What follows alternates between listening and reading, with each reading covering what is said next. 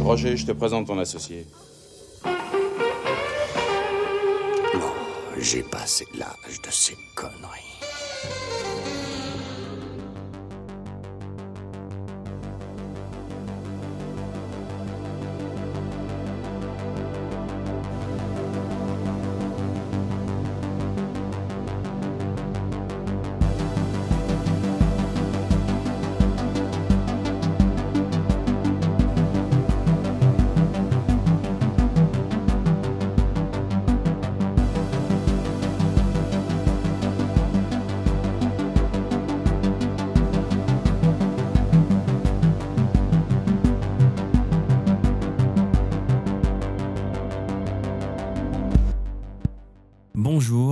Bonsoir.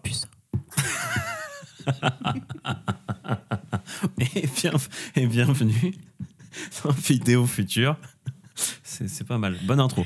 Donc l'équipe de Retour vers ton enfance euh, est là, mais cette fois, euh, on, on avait envie de tester euh, un, un format un peu plus court. Comme son nom l'indique, on va parler plutôt euh, de vidéo. Et voilà, dans un format 30-40 minutes. On ne sait pas encore très bien le temps que ça va prendre, mais on s'est dit que voilà, de, de partager un petit, un petit moment avec vous, euh, le temps d'un trajet pour aller au boulot euh, ou euh, pour revenir le soir chez vous, bah, c'était sympa. Voilà. Bonjour Zoulou. Bonjour Data. Comment ça va? Moi ça va pas mal et toi? Ben, écoute, ça va, ça va. je je sais pas pour toi, mais moi je stresse un peu parce que c'est comme toute première, bah, c'est toujours un peu un peu flippant. Mais bon, écoute, je pense qu'on on, on a de quoi se marrer et puis et puis voilà quoi. Moi je stresse plus parce qu'on est à moins d'un mètre, confinés dans la même pièce pour enregistrer. Ah oui, alors c'est ça. C'est-à-dire que bon, on sait pas quand on diffusera cette vidéo, Mais mais présentement c'est le confinement.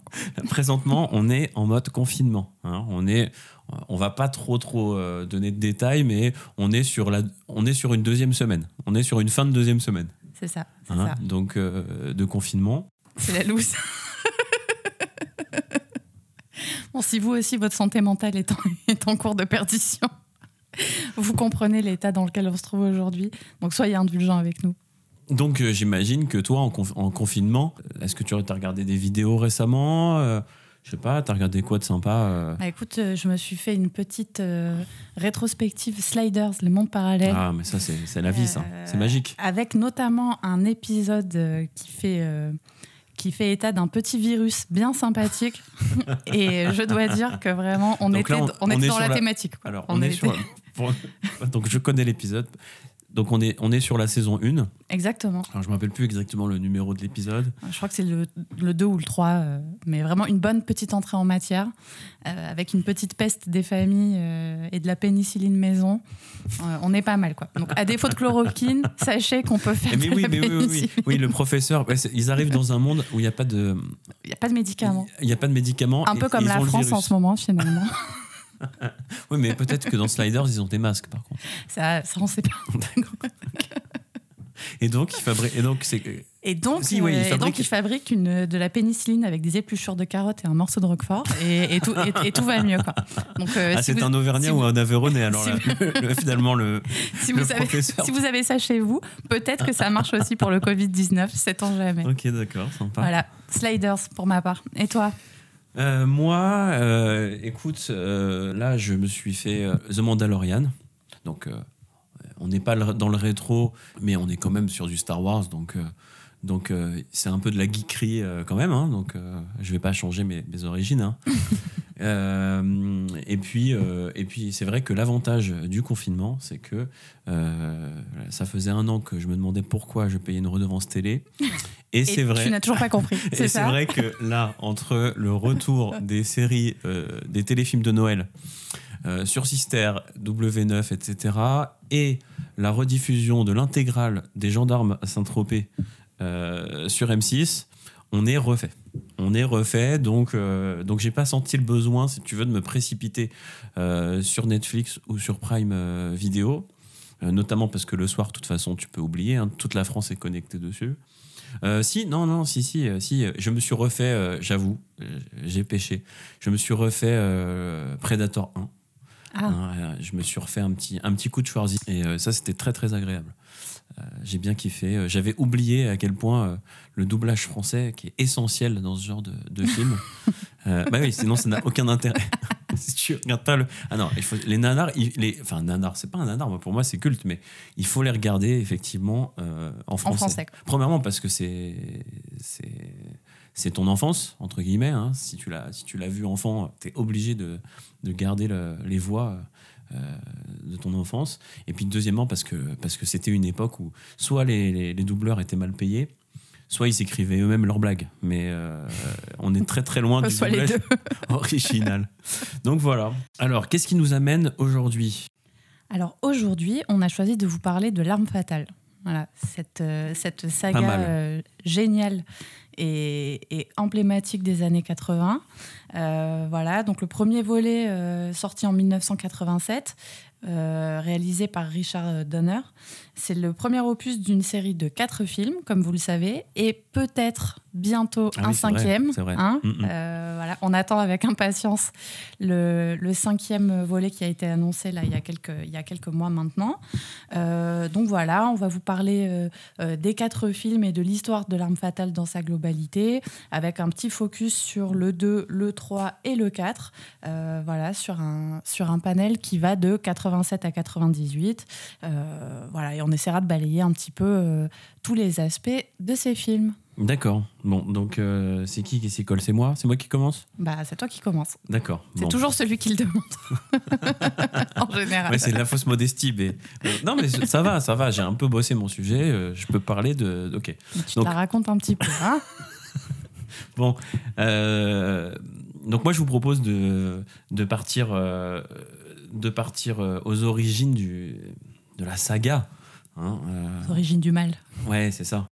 Euh, le premier, euh, le premier film, L'arme fatale, est sorti en 1987. hein. Donc on est vraiment bien emprunt aux années 80. Et donc l'histoire se passe à Los Angeles.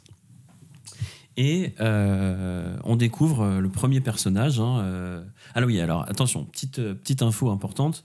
Euh, Il y a plein plein de, de- de gens sur, sur YouTube, etc.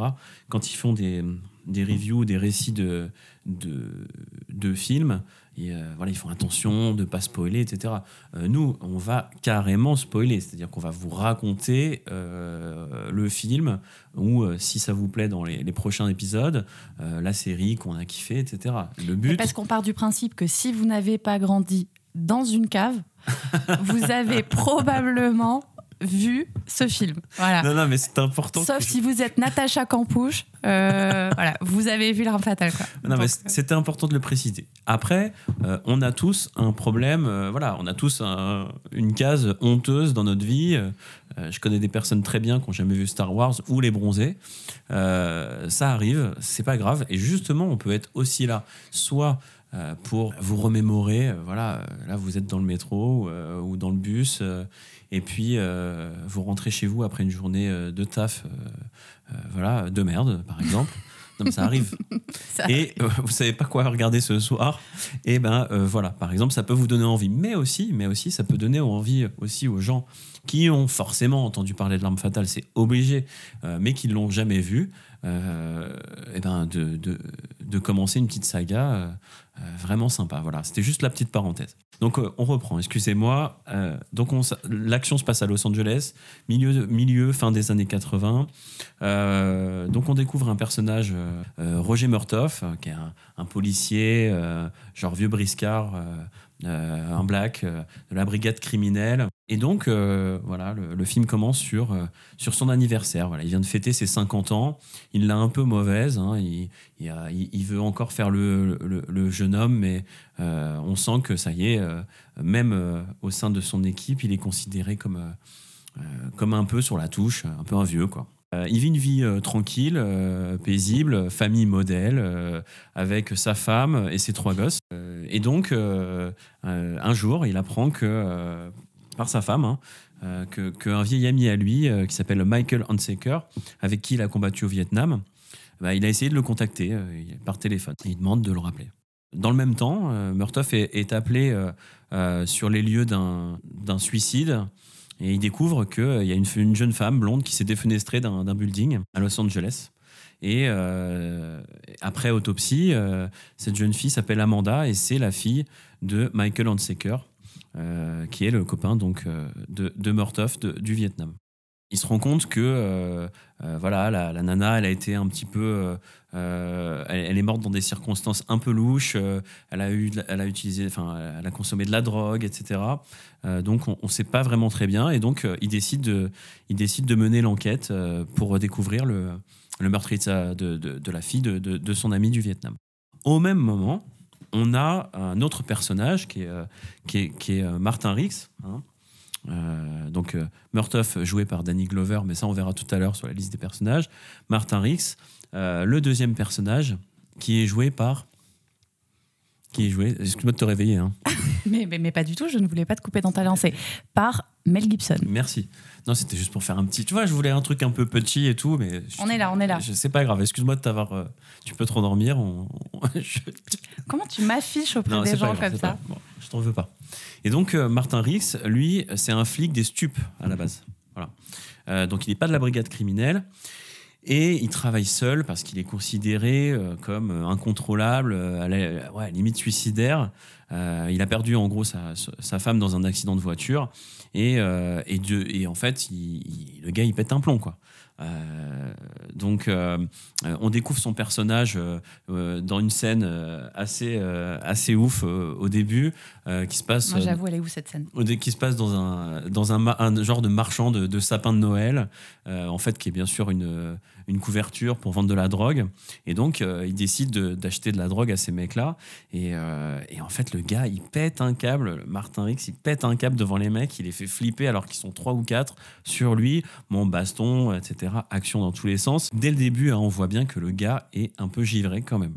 Et donc, euh, Murtoff apprend que dans le commissariat, que ce Martin Rix, eh ben, en fait, on l'a enlevé de sa, sa brigade des stupes. Euh, et euh, on l'a mis à la brigade criminelle. Et euh, Murtoff, le jour de ses 50 ans, va avoir comme cadeau empoisonné euh, d'avoir ce nouveau coéquipier. Et c'est là où ils se rencontrent tous les deux. C'est assez musclé d'ailleurs, hein, la, la première rencontre. Mais c'est le, c'est l'introduction de, de, de ce podcast. Exactement. Hein, euh, où, où, où, euh, Murtoff saute, voit, voit un mec à casquette, euh, pas en costard, rien, euh, dans le commissariat en train d'allumer une clope. Il voit qu'il a un flingue sur lui. Murtoff saute sur, sur le type. Et le type, c'est Martin Riggs, donc il, lui fait, une clé de bras. il lui fait balancer dans le commissariat. Et donc, on a la fameuse réplique. On a la fameuse réplique de j'ai passé l'âge de ces conneries. Et c'est comme ça qu'ils se rencontrent. Euh, ils ont quand même un point. Alors, ils sont très très différents tous les deux. hein. Euh, Il y en a un, c'est le père de famille. euh, il roule bien. il fait il fait pas de- d'excès de, vitesse. euh, il fume pas. il n'est pas violent dans les interrogatoires, etc. L'autre, c'est tout l'inverse. hein, Mais ils ont quand même, ils ont quand même un point en commun, c'est qu'ils ont tous les deux fait la guerre du Vietnam. Et euh, notamment Rix, qui était euh, membre des forces spéciales. Ça va être intéressant dans, dans, dans- dans l'histoire. Tireur d'élite, je crois. hein. Ouais, ouais, tireur d'élite. Ouais, tout à fait. Et puis, euh, voilà, ils sont, ils sont amenés à, être, à enquêter sur, sur cette affaire hein, de, de Amanda. Et ils se rendent compte qu'il y a quand même bien plus que ça. Hein, puisque le père d'Amanda, en fait, euh, euh, est mêlé dans un trafic. euh, et donc, bah, les deux flics découvrent qu'au fur et à mesure de l'enquête, il y a l'existence d'un trafic d'héroïne qui est monté par une bande d'anciens soldats, tout comme eux, hein, et qui est géré par un général qui s'appelle le général McAllister et son escadron qui s'appelle la Shadow Company. Et là, on a un personnage au Magistral. top, au top, hein, qui est le, le bras droit du général McAllister. hein. L'homme de main, quoi. Ouais, l'homme de main. euh, le- le- et le mec, euh, je sais pas, on, on dit son nom maintenant ou parce que non, c'est Ah, on va peut-être les laisser découvrir d'abord le l'extrait. l'extrait. ouais. Bon alors, on vous fait, on vous fait découvrir l'extrait. Euh, on se reprend tout de suite, tout de suite après. On vous laisse découvrir ça. Donnez-moi votre briquet. Mon briquet que... Votre briquet Oui, d'accord, ouais, voilà, tenez. Tenez, voilà. Eh, non, mais, eh, mais qu'est-ce que vous foutez là Mais, mais qu'est-ce qui vous prend mais... Pas un mot Non, mais ça va pas là La ferme Restez immobile. Euh, Mec, euh, c'est pas Monsieur vrai. Joshua, votre bras, je vous prie.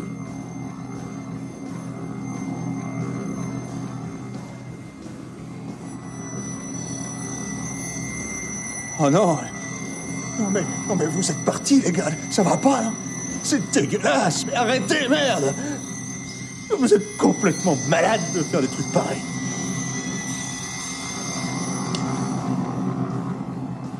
Que Endo regarde ça, monsieur Joshua. À vos ordres. Vous voulez faire affaire avec nous, oui? Bordel de Dieu. Vous êtes venu pour de la marchandise, oui? Euh, oui. Euh, oui, oui, exactement, oui. Oui. Vous savez qu'ici on est sur Terre, on n'est pas sur Pluton, et merde, vous êtes loin, hein Les sachets d'héroïne arriveront vendredi soir. Vous serez livré immédiatement après. Que l'argent soit prêt et pas de blague. Tentez quoi que ce soit, et vous aurez affaire à monsieur Joshua. Ouais, je vois, je suis j'ai pigé. Et joyeuse fête. Donc voilà. Donc on vous avait prévenu. hein. Euh, ouais, c'est Monsieur Joshua. Alors Joshua, Joshua. Il est un petit peu flippant quand même. hein. Dans, dans la vraie vie, on va pas se mentir, le gars fait flipper. Tu le croises en sortant de chez Mais toi en- le soir, En plus de base. tu détales. Ouais, ouais. Puis non, mais en- non, mais il est propre sur lui. Belle Ouais, petite coupe une, de une cheveux bonne petite armoire à glace polonaise quand même. hein, un truc. euh, le, le mec n'est pas une demi-portion. Quoi. C'est- Il, a, il, a, il te donne pas trop trop envie de rigoler. Quoi. Et donc, Monsieur Joshua, c'est un peu le méchant de ce premier opus de, de l'arme fatale. On va pas vous faire 4 heures sur, euh, sur le premier volet, mais euh, bien sûr, euh, euh, il y, a, toute une histoire d'enquête euh, euh, autour, euh, autour des anciens euh, du Vietnam, euh, etc. Ce qui est quand même, euh, il y a plusieurs, y a plusieurs moments assez mythiques hein, de, dans le film. Euh, premièrement, contrairement, on le verra, on le verra après sur, par rapport aux autres, euh, aux autres épisodes. euh, le premier est pas très drôle en fait. hein. Le, le premier, il n'est pas très très comique. Euh, Il y a peu de scènes comiques. Euh, pourquoi? Parce que euh, Martin Riggs, il est juste fêlé, quoi. Donc, c'est un mec qui est hyper borderline. Il y a une scène où il est dans sa caravane, où il veut se suicider en pensant à sa femme. Il y a une scène où il va cravater un mec sur le, le toit d'un immeuble qui veut sauter dans le vide. Mais en fait, le mec, il le prend et il saute dans le vide avec lui. Euh, Il y a une altercation entre Riggs et Murtoff, euh, et Murtoff où Murtoff lui dit Mais t'es t'es vraiment timbré de faire ça, etc. Et Murtoff sent que le gars, il est vraiment borderline dans ses yeux. On voit que, Ma- que Martin Riggs, Ouais, il teste la mort. Quoi. il teste la mort, voilà, tout le temps, en permanence. Quoi. Il attend que ça, en fait. Il attend juste ça. Tout le monde euh, croit que, que en fait, le gars, il veut se faire passer pour fou pour toucher une pension d'invalidité, mais en fait, pas du tout. Et euh, progressivement, au fur et à mesure de l'enquête, on va quand même euh, avoir une complicité qui va naître, bien évidemment, entre les deux persos. Euh, euh, Murtoff va, prendre un peu de Rix en étant un peu plus dynamique et un peu moins, voilà, un peu moins sur la touche, euh, genre euh, vieux briscard et tout. Euh, Rix, lui, il va un peu plus se canaliser bah, parce que il va aller dîner chez Murtoff. petit à petit, il va rencontrer ses enfants, sa femme, donc une vraie vie de famille. Donc ça va le sociabiliser, socialiser, socialiser ou Ouais. sociabiliser? Les deux. Ah, les deux. Hein, Mhm. Je fais pas d'erreur là. Non, non, les Bon, deux. ça va. Euh, donc, donc les personnages vont s'équilibrer, mais c'est pas, c'est vraiment une enquête policière. Le premier, c'est une enquête policière. On le verra après. Plus les épisodes avancent dans le temps, plus on est sur de films d'action avec un peu de comique. Ouais, film Mais- familial. Quoi. Voilà. Mais action. Il y a, Oui, il y a oui. bien des grosses explosions. Le Mais premier, gentillet. Quoi. voilà, le premier, on est sur, sur vraiment une enquête policière. Il est vraiment très différent des, des, autres, euh, des autres épisodes. On, ressent vraiment ça. Et donc à la fin, euh, comme tout bon film d'action policière euh, qui se respecte, on a le duel entre les, les, les deux. euh, c'est un peu le duel de la testostérone. hein. Alors, je vous passe les détails. hein. La fille de Murtoff se fait kidnapper, euh, euh, euh, puis c'est lui qui se fait kidnapper aussi. Euh, Rix, euh, il intervient euh, dans une ancienne base euh, dans le désert. Enfin bon, je, je passe les détails. Ils arrivent à sauver tout le monde. Ils trouvent la solution euh, à l'enquête. Ils sont Euh, forts, ces Américains. Ouais, c'est euh, c'est pas mal hein, quand même. Ils sont forts. Et euh, il y a quand même la scène, mais c'est juste gratuit pour le plaisir. Ils sont même pas obligés de se battre. Et donc entre Monsieur Joshua et Rix, torse poil avec la pluie, Hein Euh, C'est vrai on- que c'était très très bon. ça. hein, Ouais, ouais. on, on est vraiment. euh, C'est le petit bonus, le petit cadeau, ça fait plaisir. Devant, euh, devant, devant la baraque de Mortov, les gars se mettent torse-poil et euh, c'est moi qui est la plus grosse. euh, Ah bon? Non, je- citation. Ah non, le reste, c'est- enfin, c'est- je sais pas, peut-être, mais non, Qui c'est. Mais non. Moi je, moi, je suis là pour faire mon travail, s'il te plaît. D'accord? Tu me laisses. euh, Oui, on avait dit qu'on Hein? donnait pas ces détails on, on perso aux parle pas. Pardon. on parle pas de perso, on a dit. Je vous invite fortement à- voilà, à regarder ce, film-là.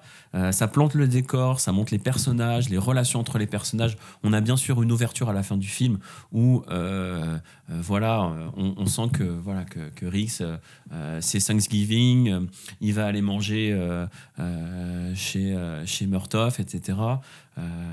Donc, on sent que la complicité est là et que bah, ils sont plus seuls finalement. Hein, euh, Murtoff, qui est le, le vieux briscard solitaire, et Rix, qui est euh, complètement borderline, et ben en fait, ils sont plus seuls, ils sont coéquipiers. quoi. Euh, C'est beau. c'est beau ce que je dis. Hein Ouais, c'est Ouais, profond. c'est- Mm. c'est pas mal. On passe au deuxième euh, volet, donc L'Arme Fatale 2, euh, qui est sorti en 1989. Alors, il y a, y y y plusieurs. On commence à déjà entrevoir la mécanique pour la suite. hein. On a plusieurs histoires en même temps. Euh, la première, c'est que euh, Rix et Murtoff sont chargés de protéger euh, un témoin clé dans une affaire de, trafic de drogue. Et donc, c'est l'arrivée. C'est l'arrivée. Alors, gentiment, hein, il n'est pas. c'est pas non plus à toutes les sauces, hein, on le verra après, mais donc c'est l'arrivée de Léo Getz. hein, Ok, ok. Ok, ok, ok, ok, ok. Euh, qui est témoin euh, dans une affaire de trafic de drogue. Et donc, ils doivent, le, en, en gros, le confiner euh, sans jeu de mots. Hein c'est la, la saison du le confinement. confinement gate. Voilà, confinement gate. Et ils doivent le confiner dans une chambre d'hôtel, etc. Voilà, ça, c'est, l'histoire, l'histoire numéro une. En parallèle, hein, c'est, c'est une histoire conjointe, ils sont pas là pour enquêter sur l'affaire, mais progressivement, en discutant avec euh, le témoin qu'ils doivent garder, ils découvrent que bah, les trafiquants de drogue sont euh, euh, le, principal trafiquant de, drogue, hein, le, cerveau de l'affaire. Il s'appelle Arjen Rude. Excusez-moi pour l'accent. hein. Et donc, c'est le consul de l'ambassade d'Afrique du Sud. Hein. Et donc, euh, lui, euh, et ses, ses lieutenants, ses gardes, de corps, ses gardes du corps, etc., ils sont, euh, ils sont euh, pr- principalement acteurs d'un énorme trafic de drogue qui se fait aux États-Unis par le biais du consulat. Et donc, euh, Murtoff décident bah, de- de- de- de- d'enquêter, de, s'attaquer directement euh, euh, au consulat euh, et au consul. Euh, mal- malheureusement, le, vrai problème, bah, c'est que donc les mecs, les mecs font, font une descente et tout. Bah, le problème, c'est que euh, voilà, c'est corps diplomatique, euh, donc ils sont ils sont protégés par l'immunité. Et donc, euh, Rix et Murtoff, euh, bah, c'est un peu des, c'est un peu des vieilles crottes de nez, quoi. Je veux dire, ils ont beau débarquer avec leurs flingues, ils peuvent pas faire grand chose en fait. Ils ont même pas le droit de les interpeller, ils ont pas le droit de perquisitionner, ils ont rien le droit de faire. Ils sont protégés par par l'immunité diplomatique. Ouais, mais Donc, ça, c'est pas pour Martin Riggs, ça. ah, exactement, je ne te le fais pas dire. Hein Hein, c'est pas une petite immunité qui va arrêter, qui va arrêter Martin, quoi. Ah, Martin, donc. Bah oui. on, est, on, est, on est proche comme ça. D'accord, bah ok. Tu Euh, l'appelles pas Martin Oui, oui. Euh, Moi, moi, dans mes souvenirs, j'appelle Rix. Tu vois, c'est Rix et Murtoff, mais, mais je vois que tu es intime avec la personne. Ne sois Euh, pas jaloux. Donc, donc, ils vont de- donc Rix et Murtoff, ils n'ont pas, bien sûr, pas, euh, pas l'intention d'en rester là. Et ils vont agir euh, un peu en mode sous-marin, un peu dans l'illégalité, pour essayer quand même de, bah, de- démasquer, euh, de démasquer les mecs. Quoi. Euh, en parallèle de ça, il y a une petite histoire d'amour euh, entre, entre Riggs et euh, la secrétaire du, du consul, hein, qui s'appelle Rika. D'ailleurs, la pauvre Quick, elle va se faire tuer. Hein? Pas Africa. Et euh, elle va se faire tuer. En, gros, euh, il y a une scène euh, vers le, le milieu du film où, où Rix et, et Erika sont ensemble. Il commence un tout petit peu à être heureux, le gars. Quoi. Il commence un petit peu à oublier sa femme, à avoir une vie sociale. Ils vont bien ensemble, en plus. Et en plus, ouais, ils vont assez bien ensemble. Et donc, les mecs du consulat, ils vont débarquer en pleine nuit en mode hélicoptère sur la plage, parce que voilà, Rix habite donc une caravane sur la plage, et ils vont noyer, euh, en les lestant avec des poids, euh, Rix et Rika. Rika va mourir. Rix va s'en sortir. Pourquoi? Parce que il a une blessure, euh, ça c'est un truc récurrent euh, au fur et à mesure des épisodes, il a une blessure à l'épaule, il peut se déboîter se reboîter l'épaule autant qu'il veut, et du coup il va pouvoir détacher ses liens et remonter à la surface. Et alors donc là, euh, on a un Martin Rix euh, sur, sur, sur vénère. Hein. Le gars, donc la maison des, je t'explique, la maison des, euh, du, du consulat, elle est sur pilotis, genre méga maison d'architecte et tout. Le gars, il ramène son méga 4x4, il branche des câbles au pylône, euh, au, au poteau euh, de la maison sur pilotis, et il va mettre les gaz à fond, et il va réussir à faire écrouler la baraque, quoi. Ouais, il Le- blague pas du tout. Non, le gars, le gars est énervé. Le gars, a l'immunité diplomatique, tout ça. on, est, plus, on est plus dans le délire là. Ah, on lui a tué sa femme et sa nouvelle meuf. Quoi. Ah oui. euh, tu, Oui, tu- oui. tu comprends que le gars est un petit peu fâché. oui, on lui a tué sa femme parce que euh, dans le premier, euh, elle est morte d'un accident de voiture. Finalement, le méchant, donc on a eu, on a eu droit à un monsieur Joshua qui était très convaincant. C'est le moins qu'on puisse dire. Et on a, euh, on a un, deuxième, euh, un deuxième méchant qui est un- là aussi. hein, le, les méchants, euh, les méchants dans, dans, dans L'Arme Fatale ne sont jamais les cerveaux. hein. C'est toujours le bras droit du cerveau de l'affaire, entre guillemets. Donc là, du trafic de drogue. Je crois que c'est Hans qui s'appelle. C'est pas pour faire de généralité, hein, mais je crois que c'est Hans. Pour- Pourquoi t'as des, t'as des anecdotes sur des Hans que tu veux nous pas- raconter Non, mais c'est pas pour faire le truc genre caricature, genre le gars, euh, euh, voilà. Allemand de l'Est. euh, non, Allemand de l'Est émigré en, en Afrique du Sud et forcément il s'appelle Hans quoi. Ou donc Franz. voilà, mais, mais je pense qu'il s'appelle Hans, à vérifier. Hein, Vous pourrez nous mettre ça dans les commentaires. Et, et en fait, il avoue qu'il a tué, il avoue à Rix avant de le jeter à l'eau, euh, qui en fait, il, a, il enquêtait déjà sur lui dans une autre affaire il y a quelques années et que euh, et qu'il a saboté la voiture de, de, De sa femme. de sa femme qui est morte. Donc euh, voilà. Ça valait bien un petit pilotis, quoi. voilà, ça valait bien un petit, un petit pilotis. Il a tout défouraillé, le gars. Donc, euh, et là, on a le retour du Rix euh, bien, bien, bien euh, borderline, bien vénère. hein, euh, mais pour le bien, pour la justice. Euh, donc, c'est plus le même perso quand même que dans le premier. Quoi. Bien américain, finalement. Bien américain. Ouais, c'est ça. Bon, après, il faut replacer le film dans le contexte. hein. Euh, C'est ça qui est aussi intéressant dans ce film-là. hein. On est, euh, le film, il est sorti en, en 89. On est donc euh, encore dans la période de l'apartheid en Afrique du Sud. hein. Et donc, c'est pour ça que déjà, dans le film, les, les diplomates sud-africains, bah, ils sont tous blancs dans le film. Euh, Mais c'est toujours le cas, non? avec un, Pardon, je, Oui, je bah, m'égare. euh, Je m'égare, pardon. Ah, C'est bien. Là, on est, c'est bon. On va, on va recevoir euh, des enveloppes d'anthrax dans la boîte aux lettres de retour vers ton enfance. Mais- Je t'en remercie. hein, vraiment, c'est, très sympa. Mais on n'a pas besoin d'anthrax, ils vont juste cogner à la porte et nous tousser dessus. C'est c'est ça qui va se passer. Bon, euh, donc effectivement, on est dans un contexte d'apartheid. D'ailleurs, c'est intéressant parce que à l'époque, beaucoup de films d'action étaient vachement branchés guerre froide. hein. Euh, milieu des années 80 euh, euh, jusqu'à voilà jusque D'ailleurs, il y a un petit épisode de Sliders, mais en fait ambiance communiste. Je vous le conseille vivement. hein. si vous voulez pas le virus, vous pouvez avoir une petite version de l'Amérique euh, communiste, c'est très sympathique aussi. Ah oui, c'est l'épisode où, euh, où, euh, Abraham, la statue d'Abraham Lincoln, elle est remplacée par. Par Lénine. ouais. Donc comme vous le voyez, voilà, Slider. Bon, je crois qu'on devra faire un, un épisode sur Sliders Monde Parallèle. C'est possible. Il y a de la matière.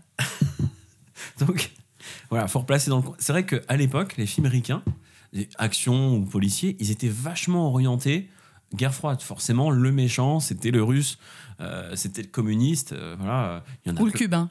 Ouais, ou le cubain, ou Ouais. le cubain, ou euh, euh, ouais, c'est vrai. Ou le chinois.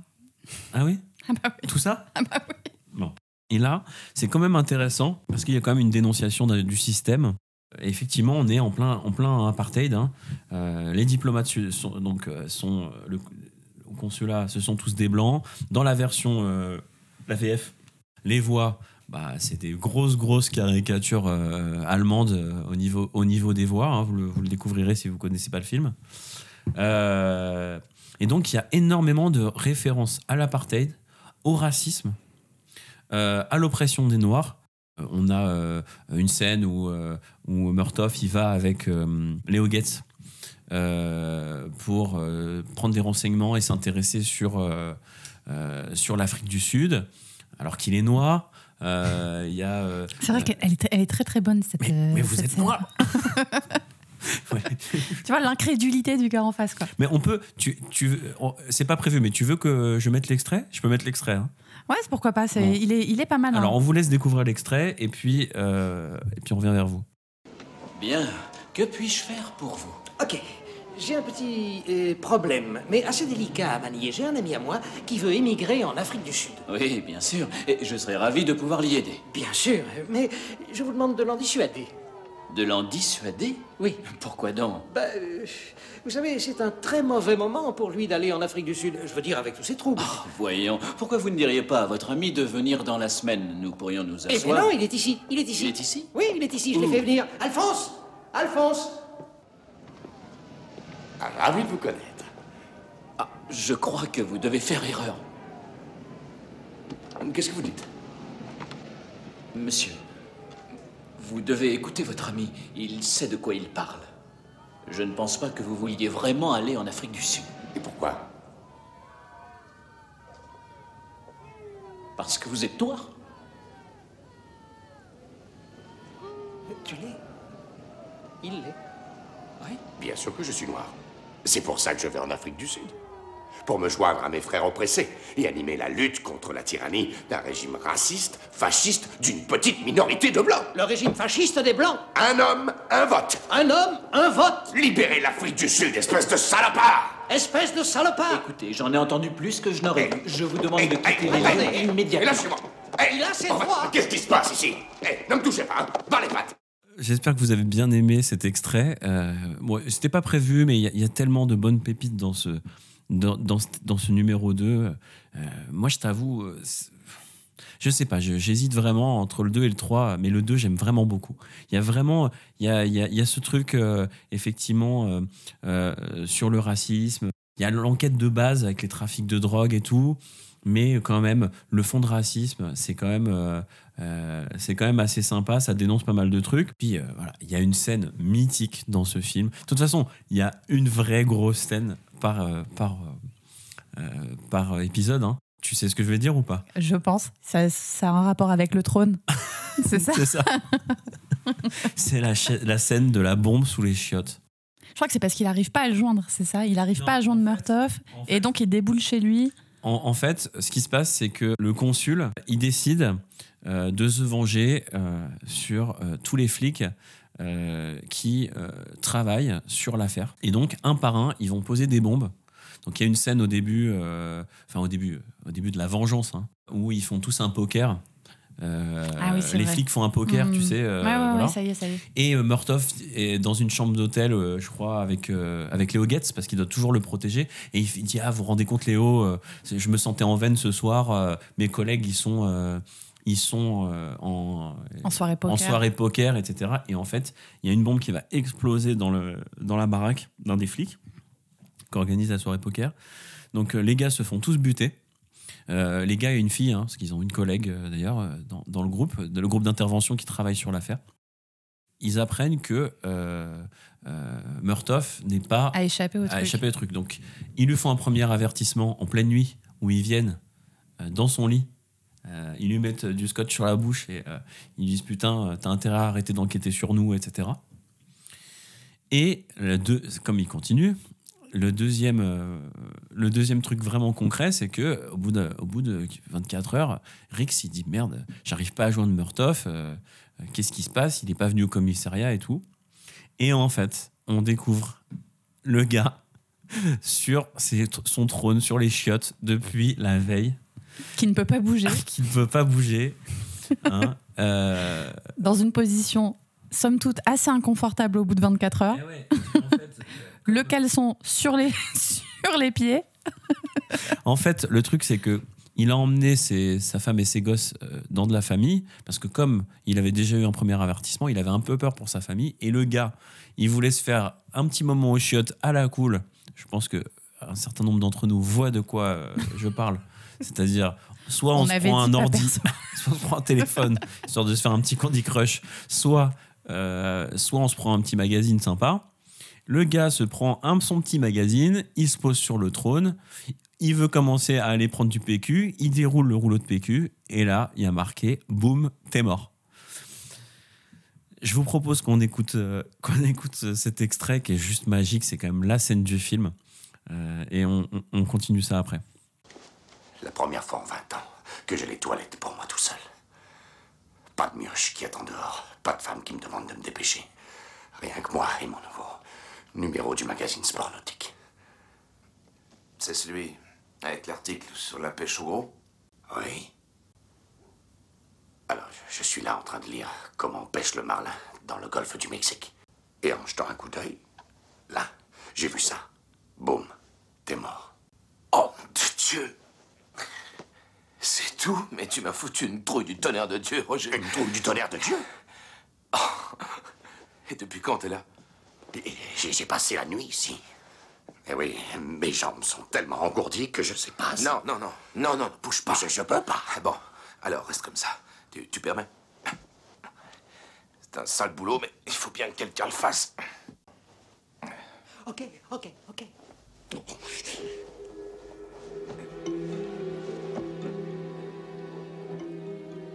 Dis-moi que je suis pas piégé. Il est piégé. Putain. Donc voilà, je vous l'avais dit, hein, ça c'est quand même la scène culte euh, du film. hein, donc euh, je vous passe tous les détails, euh, mais euh, Murdoch dit à, Rix, surtout n'appelle pas euh, trop de monde, et pas trop la brigade anti-bombe et tout. Bien sûr, Rix, qu'est-ce La qu'il fait cavalerie débarque. il, il invite 400 flics qui lui démontent toute l'appart.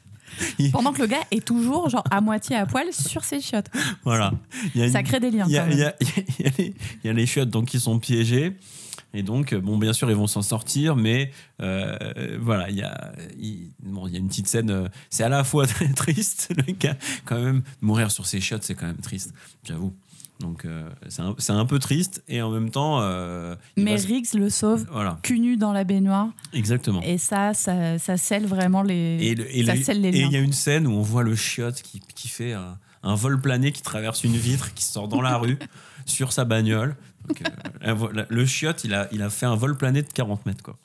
C'est vraiment un film, euh, je vous le disais tout à l'heure, hein, le, le, le, le 2, on commence déjà à avoir des accès comiques. Euh, Parce que bah, les personnages sont installés et, euh, et que euh, malgré les enquêtes, malgré les meurtres et la, et folie un peu de, de, Riggs, on est quand même sur une grosse, grosse complicité entre les deux. Et donc, il y a, des, intentions comiques qui arrivent au fur et à mesure. Alors, il faut savoir que L'Arme Fatale 2, c'est quand même le troisième film le plus rentable hein, de, de, l'année 1989 euh, aux États-Unis, après Batman. Et Indiana Jones, c'est la dernière croisade. Donc, ça représente environ 150 millions de dollars à l'échelle de- des US et 80, euh, 80 un peu plus de 80 millions de dollars à l'étranger. Donc, c'est euh, c'est un très très gros, euh, ce qu'on dirait, euh, blockbuster. hein. C'est un film qui a vraiment cartonné et qui a rapporté énormément d'argent. Voilà.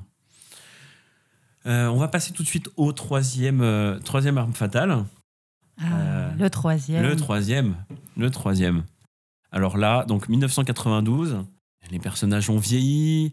Euh, et puis Murtoff, euh, il, est, euh, il a une semaine de la retraite. Quoi. Donc le, le film commence. Donc là, déjà, tout de suite, on est sur un film d'action. hein. Le premier était un film policier. Le deuxième, policier avec un peu d'action et un peu de comique. Là, le 3, dès le début, on sent que ça va envoyer du Ça lourd. plante le décor. Ah ouais, ça va envoyer grave. Donc c'est comique et action. hein. et finalement, ça va, ça va perdurer un petit peu jusqu'au 4, euh, effectivement, parce que euh, la mécanique, elle fonctionne super bien. Et là, direct, on commence. La, scène du début, ça se passe dans un. Donc il y a, il un mec qui a, posé, euh, qui a piégé une bagnole dans un immeuble. Et donc, ça se passe dans le sous-sol d'un parking. Et on a Rick et Murtoff euh, qui, euh, au lieu d'attendre la brigade anti-bombe, ils décident d'aller se faire plaisir et ils vont essayer d'aller désamorcer la, la bagnole.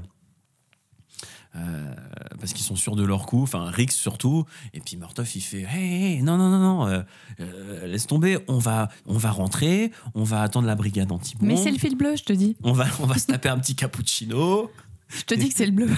Et voilà, ils découvrent qu'il y a un chat dans la bagnole, donc ils vont, ils vont dire bon, on va sauver le chat et tout ça. Et Rix, lui, il fait voilà, exactement quoi. Il dit mais attends, c'est bon, je vais couper le fil bleu. Mais non, t'as 5 minutes, t'as dit le rouge quoi. Ah, j'ai dit le rouge. Ouais, mais, mais je pense que c'est le bleu en fait. Et, euh, et donc, bah, je, je, je- pff, je sais Bah, pas. boum quoi. Non, mais on, on va vous faire écouter l'extrait. Je pense que c'est c'est encore plus simple. Quoi. On va vous faire, bon, la, la scène, elle dure 5-10 minutes. On va vous faire découvrir un petit extrait, euh, histoire de planter le décor direct. Oublions la capucine. Tu sais ce qu'ils vont nous dire? Oh oui, ils vont nous dire Rex Murtaugh, putain, foutez le camp. C'est vrai, mais avant, ils auront dit il faut couper le fil bleu. C'est ce que je vais faire, Roger. Non, non, non, attends, Rex, attends. Quoi? Comment tu peux en être sûr Bon, c'est juste du flair. Tu te fies à ton flair Bah, t'as oublié la bombe sous tes chiottes Oh, comment veux-tu que j'ai oublié? Fil rouge, fil bleu, c'est la même chose en plus simplifié. Peut-être un petit peu plus puissant, mais plus simplifié. Ah bon, euh, moi je la voyais pas là où j'étais assis. Bon, laisse tomber, Roger, fais-moi confiance. Oui, tu as raison, il faut que je te fasse confiance. Je crois pas. Bon, je vais couper le fil rouge, d'accord? Ah, oh, oh, oh, oh. Quoi?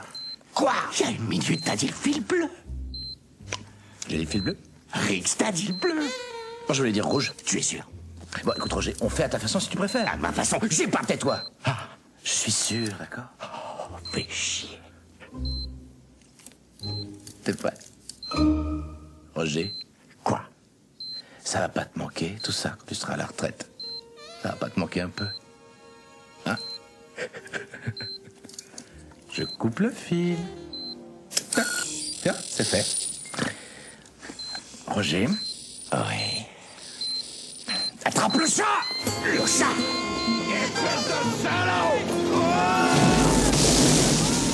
Donc, vous l'avez dit, hein, euh, en gros, on est sur du comique action. Euh, ce qui se passe pour eux, bah, ils se font juste déchirer par leur hiérarchie et ils se tapent une semaine, euh, une semaine de, de police euh, de rue en à la uniforme. circulation. La Allez, hop, circulation. un sifflet et c'est parti. Exactement. Donc, euh, donc pendant, euh, pendant toute la durée du truc, euh, tu vas avoir Murtaugh qui va faire Ah, euh, putain une semaine de la retraite, me faire ça, nanana, etc. Et euh, bah, pendant qu'ils font leur ronde de, flics de rue, quoi, de circulation, ils, tombent dans un, guet-apens, un braquage d'un fourgon. Et ils se rendent compte que pendant la méga course-poursuite, hein, donc ça veut dire que là, on est vraiment encore. Tout de suite, on a eu une grosse scène dès le début. On a euh, cinq minutes ou de blagues. Et boum, direct, une autre scène d'action en bagnole. Là, alors déjà, clairement, on voit que par rapport aux deux et au premier, il y a carrément plus de moyens. hein. On, est, on est sur un film hollywoodien avec des explosions, des courses-poursuites avec deux fourgons blindés. Euh, on a un super personnage qui est un peu anecdotique, qui est une blague euh, toute grosse là, qui fait un mètre cube, euh, qui conduit le, qui conduit le, le, le- fourgon, euh, qui, suit le, le- fourgon, le, fourgon volé qui se trouve devant, euh, qui est en kiff total sur, sur Murtaugh. Donc ça, c'est complètement surréaliste. Et ils s'aperçoivent, bon, ils arrivent à arrêter les méchants comme d'habitude, ils s'aperçoivent que les balles qui ont été utilisées, ce sont des balles qu'on appelle tueurs de flics. Ce sont, c'est- c'est- ce sont des balles très très dangereuses qui traversent les blindages et qui ont été volées à la police, à un stock d'armes appartenant à la police. Euh, Murtaugh et Riggs se remettent euh, à leur fonction et ils décident d'enquêter sur, euh, sur ce, ce- ce vol d'armes euh, et de, de munitions principalement. Et donc ils veulent découvrir un petit peu qui est derrière tout ce, tout ce, tout ce trafic. Quoi. Et ils s'aperçoivent eh bien, que le mec qui est euh, le cerveau de l'affaire, c'est un ancien flic. Et c'est pour ça qu'il a accès, euh, il a encore ses badges et ses machins, il a encore tous ses passe-droits et il a accès au, à l'arsenal de la police. Et donc, il fait du trafic d'armes euh, en passant, en se servant directement dans les stocks de la police. Et principalement, les armes qui sont soit détruites, soit Les armes hyper dangereuses, comme les, euh, les Mhm. fameuses balles perforantes euh, qui, euh, qu'on qu'ils appellent pendant tout le film des tueurs de flics.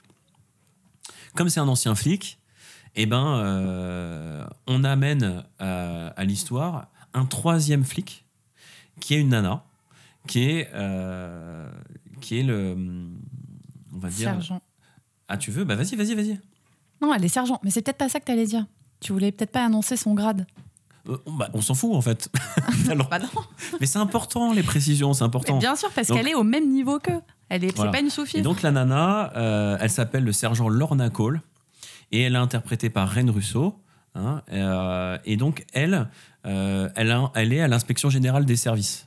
hein, ce qu'on dirait nous dans euh, la version euh, flic des années 70 dans nos films bien français, un bœuf carotte. hein, euh. Mais non, mais c'est ça. L'IGPN. Voilà. Euh, parce que forcément, c'est un ancien flic, donc il a peut-être des complices à l'intérieur. Et donc, euh, les, deux, les deux inséparables sont obligés, entre guillemets, de se coltiner euh, la nana qui fait l'enquête, etc. Ils sont pas ravis hein, d'ailleurs. au départ, non, ils sont carrément pas ravis, non. On a, un petit peu comme le 2, mais encore plus poussé, on a euh, plusieurs histoires parallèles, hein, parce que le film il va à 100 à l'heure. On a le fond de l'enquête, donc le, le trafic d'armes.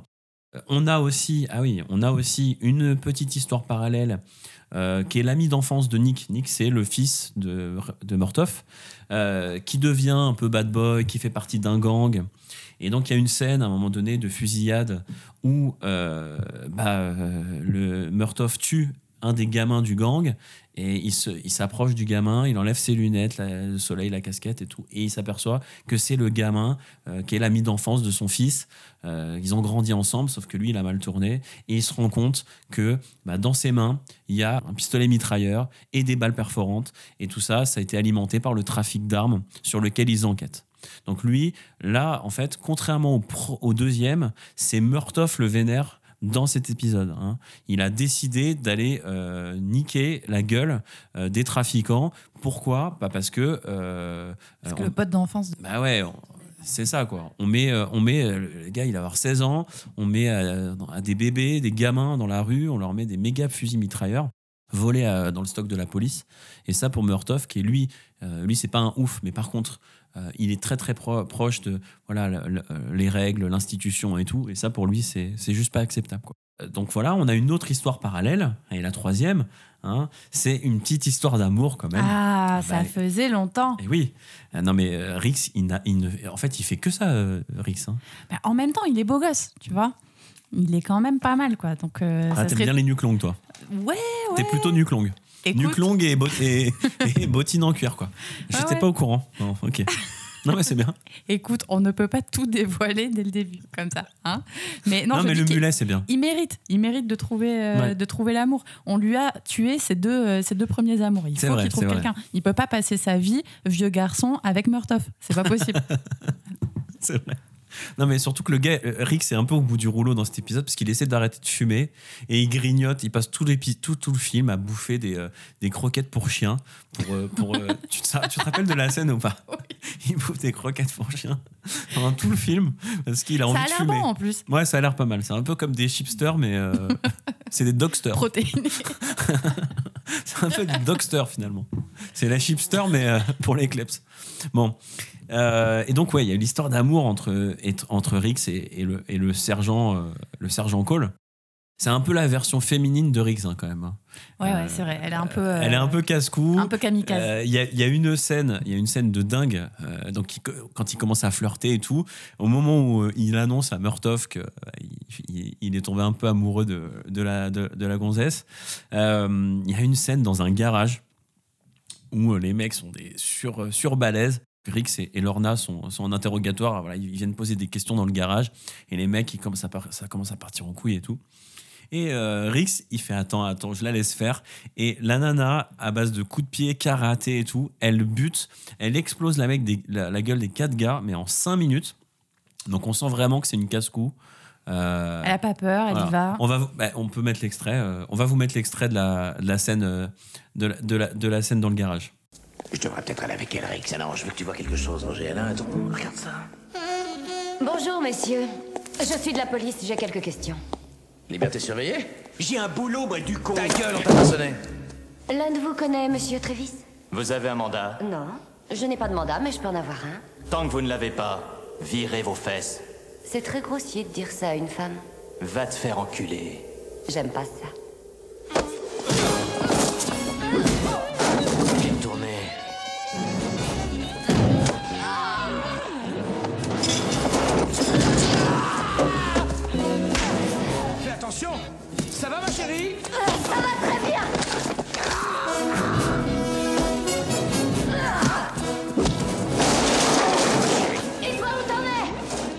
Ce gars est en liberté surveillée. Et ce gars est griffe Alex, tu sais qu'il y a 5 mecs. Ah ouais, je sais.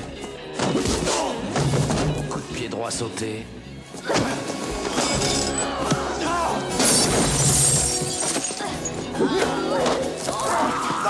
Fais-lui des castagnettes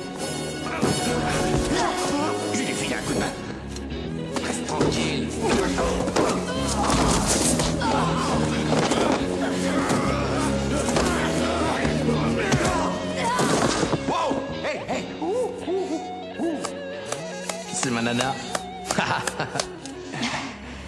Le prémenstruel, c'est mortel. Oh, oui, oui, je vois ce que vous voulez dire. Je suis marié depuis 25 ans. Ça confirme bien que. euh, c'est- Elle en a quoi. Elle, elle en a. euh, C'est vraiment la version féminine de, de Rix. Donc, c'est vraiment très différent de, de, de Rika, hein, que- qui était dans l'épisode avant, où euh, c'est la, la petite fille blondinette, toute gentille. Elle, euh, c'est action, action, action. Et finalement, ça colle bien à, à Riggs. Euh, euh, limite, il est, euh, il est moins vénère, ça le, ça le tranquillise en fait. Il est, c'est vraiment l'épisode où il est, il est le moins foufou quoi. Bah, pour une fois, il se dit peut-être qu'il n'aura pas forcément besoin de la protéger parce qu'elle sait se protéger elle-même. Ouais, c'est ça. Donc, euh, il Et- peut être plus serein dans son. Et puis on est quand même, dans- je, je le rappelais au début, hein, le film commence, euh, Murtoff il, il va arriver à la retraite, euh, Riggs il commence à être un peu plus vieux aussi, donc je pense qu'il a envie de se poser et euh, je vais pas faire la psychologie du perso quoi, mais euh, mais quand même on sent que voilà il a trouvé la bonne quoi. Euh, Il y a un personnage aussi qui est pas à oublier, hein, loin de là, parce que il a encore plus de place que dans l'épisode 2. C'est Léo. Ok, ok. C'est Léo Getz, exactement. Ok, ok. Euh, et là, euh, il est devenu agent immobilier. Il essaye de vendre la maison de, de Murtoff. Euh, bon, il n'y arrive pas parce que c'est une catastrophe, le gars. hein, C'est une catastrophe ambulante. Il arbore une petite boucle d'oreille en mode diams et une brosse blonde platine hein, avec un petit cabriolet rouge. On est au top du top de la classe. Ah non, il a le look quoi. Il a le look. grave. On est limite sur, euh, sur un costume à carreaux et, euh, et une chemise à pois. Quoi. On n'est pas très loin du. En gros, on dirait un Mac, euh, mais en fait, ils vendent, des baraques. Et bien sûr, bon, c'est un personnage comique. il, est, il, est, il est vachement plus présent. Il est intégré à la famille de Murtoff. c'est devenu un pote.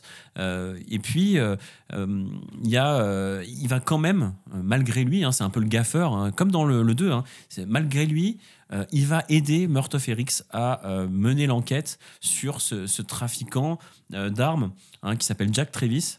Parce que bah, ce Jack Travis, bah, Léo Getz, il a encore un réseau de malades, hein, parce qu'avant, bah, faut pas oublier qu'il trempait dans des affaires pas très, pas très, très propres, et il connaît indirectement ce Jack Travis. Et donc, ce mec, encore une fois, le gaffeur qui fait des conneries, etc., bah, en fait, c'est encore quelque part grâce à lui que l'enquête, elle avance. Sacré Léo. Mais, euh, mais Rix et Murtoff, euh, ils en ont marre, quoi. Ils sont, ils sont saoulés euh, de devoir se coltiner Léo Getz partout avec eux. Donc, ce qu'ils vont décider de faire, hein, il y a une scène du film, on va vous la passer là. Euh, c'est que bon, il signe des papiers, euh, euh, il se fait blesser, euh, Léo Getz, à un moment dans une scène d'action sur une, sur une patinoire, il y a un match de hockey. Rix, il signe des papiers pour qu'il soit pris en charge par, euh, par les urgences et il demande un- une fouille rectale euh, en proctologie, des analyses, des scanners. Le bon etc. pote, quoi. Voilà, le bon pote. Juste pour être tranquille pendant 24 heures pour pouvoir mener l'enquête sans lui.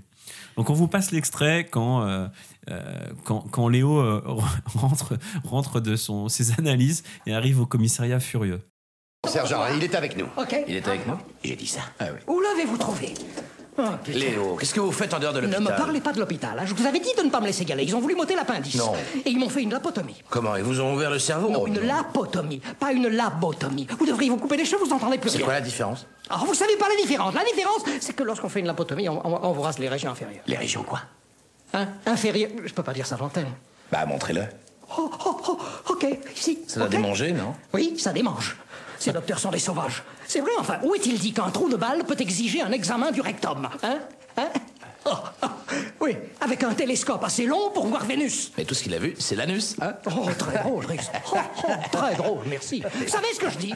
Quoi? On vous encule à l'hôpital. D'abord on vous drogue et ensuite on vous encule. Et lorsqu'ils ont fini de vous enculer, c'est la compagnie d'assurance qui se pointe Léo. et qui vous encule encore plus. Non, mais 10 dollars pour une putain d'aspirine, Léo. c'est même pas remboursé. D'accord, Léo, ça suffit. on essaie de travailler ici. ok Donc voilà, bah, ouais, c'est clair que euh, là, euh, je parlais au début euh, de, de, de- VF.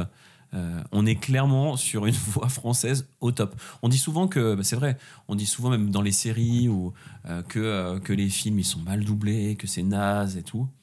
Euh, franchement, je sais pas ce que t'en penses, mais euh, Non, non, mais c'est vrai que pour le, le- le doublage de Joe Pesci est, est quand même euh, magistral. Euh, D'ailleurs, le, mec qui le doublait est mort, euh, est mort maintenant il, y a quelques, il y a quelques temps, mais il a doublé toute la carrière, en tout cas le gros de la carrière et des films connus de, de Joe Pesci. Et c'est un petit peu étrange de l'entendre avec une autre voix que celle-là. Ouais. On est vraiment habitué à, à- à cette voix qui peut être particulièrement agaçante, mais qui colle à mort au personnage. quoi. Mhm. Ouais, c'est clair. Il est attendrissant, il est drôle. euh, c'est euh, c'est vraiment un personnage. C'est le personnage un peu. euh, voilà, qui, qui dégoupille un peu dans le film, quoi. Parce que. ça, c'est lui la source comique euh, du, du film. T'as envie de le claquer et en même temps tu l'aimes bien. quoi. Ouais, c'est clair. C'est c'est ça. C'est exactement ça. Et donc le film se termine euh, bah, sur euh, vraiment une, une histoire d'amitié de plus en plus renforcée entre les deux flics, entre, entre Murtoff et Rix. Euh, à la fin de cette semaine de folie, hein, parce que c'est la dernière semaine de Murtoff, euh, et c'est vraiment euh, une semaine de dingue, hein, parce qu'on on parle vraiment d'un pur film d'action. Ça part dans tous les sens. Euh, et ben en fait, euh, Murtoff, il, il peut pas prendre sa retraite. Il n'y arrive pas. Il n'y arrive pas parce qu'il a besoin, il a besoin de, de Rix. Et Rix, il a besoin de Mortov. Et en fait, euh, c'est une- c'est- on n'est même plus dans l'histoire de- d'amitié, on est dans l'histoire d'amour, en fait. C'est vraiment deux mecs qui, sont, qui ont besoin l'un de l'autre, euh, au-delà du, du- du boulot de, de flic, quoi. Et, euh, et le film s'arrête là-dessus. C'est mignon. Et là, c'est bien, hein, c'est quelle classe. Non, mais c'est vrai, c'est vrai. Si on re-regarde, voilà, faites l'exercice chez vous. Si vous voulez vous refaire la saga, vous verrez dans la fin du 3, il y a vraiment ce truc-là. Euh, il peut pas prendre sa retraite. Il peut pas, c'est. c'est- C'est pas possible en fait. Et c'est pas une histoire de, euh, vous voyez, euh, euh, je veux faire, je veux continuer de faire mon travail pour cravater des méchants. Non, en fait, il a besoin. Je veux mon pote, quoi. Il a, il a besoin de son pote, quoi. Il y a une scène comme ça, hein, un petit peu avant, où Rix lui dit mais, mais ta famille, c'est la mienne, ton frigo, c'est là où je mange, euh, mes lessives, je les fais chez toi, je suis dégoûté que tu partes à la retraite, etc. Autant le premier, on était vraiment sur. sur, sur bon, les mecs, ils, ils devaient faire avec. hein. Le deuxième, ils étaient potes, mais, euh, mais c'était l'enquête avant tout. Mais c'est l'histoire des chiottes ensemble. qui a tout changé, je pense. mais je Voilà. pense que l'intimité des chiottes, ça a réglé un certain nombre de tabous entre eux. Ça, ça, ça remet tout à plat, quoi, finalement. Exactement. Et donc, euh, voilà, il reste. euh, moi, sincèrement, quand je les ai vus d'époque, je pensais vraiment que bah, ça s'arrêtait là. La fin, elle est, elle est suffisante. Moi, dans ma tête, il n'y en avait pas un autre. hein. Mais ça, c'est le syndrome de Rocky Balboa. Figure-toi. Il se, cache, là il se cache toujours une suite. hein. c'est le syndrome Rocky, ça. Et donc, en 98, bah, il y a L'Arme Fatale 4. Et euh, Rix et Murtoff sont de retour. Avec quelques rhumatismes en plus. Quelques rhumatismes en plus. euh, la moustache est un peu plus blanche, mais euh, les flics sont là. Et c'est vraiment. Alors, c'est le moins bien des quatre, hein, on va pas se mentir. Mais. euh, et on est vraiment sur la copie du, du 3 en version euh, avec une nouvelle histoire et un peu plus vieux, quoi. Donc on est vraiment sur les mêmes mécaniques. hein. Le, le film il commence, euh, il y a un mec genre complètement cinglé qui a un lance-flamme et qui se met à exploser toutes les boutiques, toute la rue, les bagnoles et tout en pleine nuit. Et Murtoff, eh ben, ils ont pris leur un coup de vieux hein, et euh, ils, ont un peu du mal à, arrêter le mec. Et, euh, et, dans cette scène-là, on va apprendre euh, dès le début hein, que deux événements, hein, deux heureux événements comme on dit, c'est que d'un côté, bah, Rix, il apprend par Murtoff qu'il va devenir papa. Donc Lorna est enceinte. Parce que oui, elle n'est pas morte. il a Et ça, c'est cool. elle n'est pas morte. Et il a réussi à rester avec. Euh, donc c'est Et visiblement il la a bonne. réussi à la mettre enceinte. et c'est sympa. C'est sympa, oui, oui, oui, c'est le mot, c'est Bah sympa. oui. Et de l'autre côté, euh, Rix, il va apprendre à, Mor- à Murtoff qu'il va être grand-père. Parce que euh, Ryan, euh, la, fille de, la fille de Murtoff, elle est enceinte. Alors au début, il... Mais comme elle flippe un peu de son père et que elle aime bien Rix, elle l'a dit plutôt à Rix. Quoi. Bah oui, parce qu'en fait, le, le papa, euh, le papa de, de Ryan, eh ben, c'est un flic en fait. Et donc. euh, Pas le papa de Ryan, le papa du bébé le de papa du- Ryan. oui, bah enfin, oui. les deux Bah, sont. les deux, les ouais, deux. mais ça. mais- je me suis embrouillé, figure-toi. Eh, c'est pas facile. C'est vrai. Euh, et donc, en fait, c'est Lee Butter. C'est un jeune flic qui vient d'arriver dans la brigade, euh, qui est incarné par, euh, par Chris Rock. On verra ça après. Et, euh, et donc, voilà. Donc, le, direct, le film, il commence action. Mais sauf que Murtoff ne famille. peut pas blairer euh, ce flic-là, quoi. Ouais, à la base, il peut pas le blairer, ouais, c'est clair. Et donc, il faut pas Je lui dire. même il qu'il faut- est, euh, il est limite gay, d'ailleurs. Ouais, mais ça, c'est la faute de Riggs qui lui fait croire. qui lui fait il brouille à fond les, à fond les pistes. Et donc, euh, ça, c'est le début du film. Et puis, contrairement aux, autres épisodes qui durent sur un, temps très court, hein, on est sur une semaine à peu près, là, ça se passe neuf mois plus tard. Enfin, pas neuf mois, euh, euh, six mois, sept mois plus tard.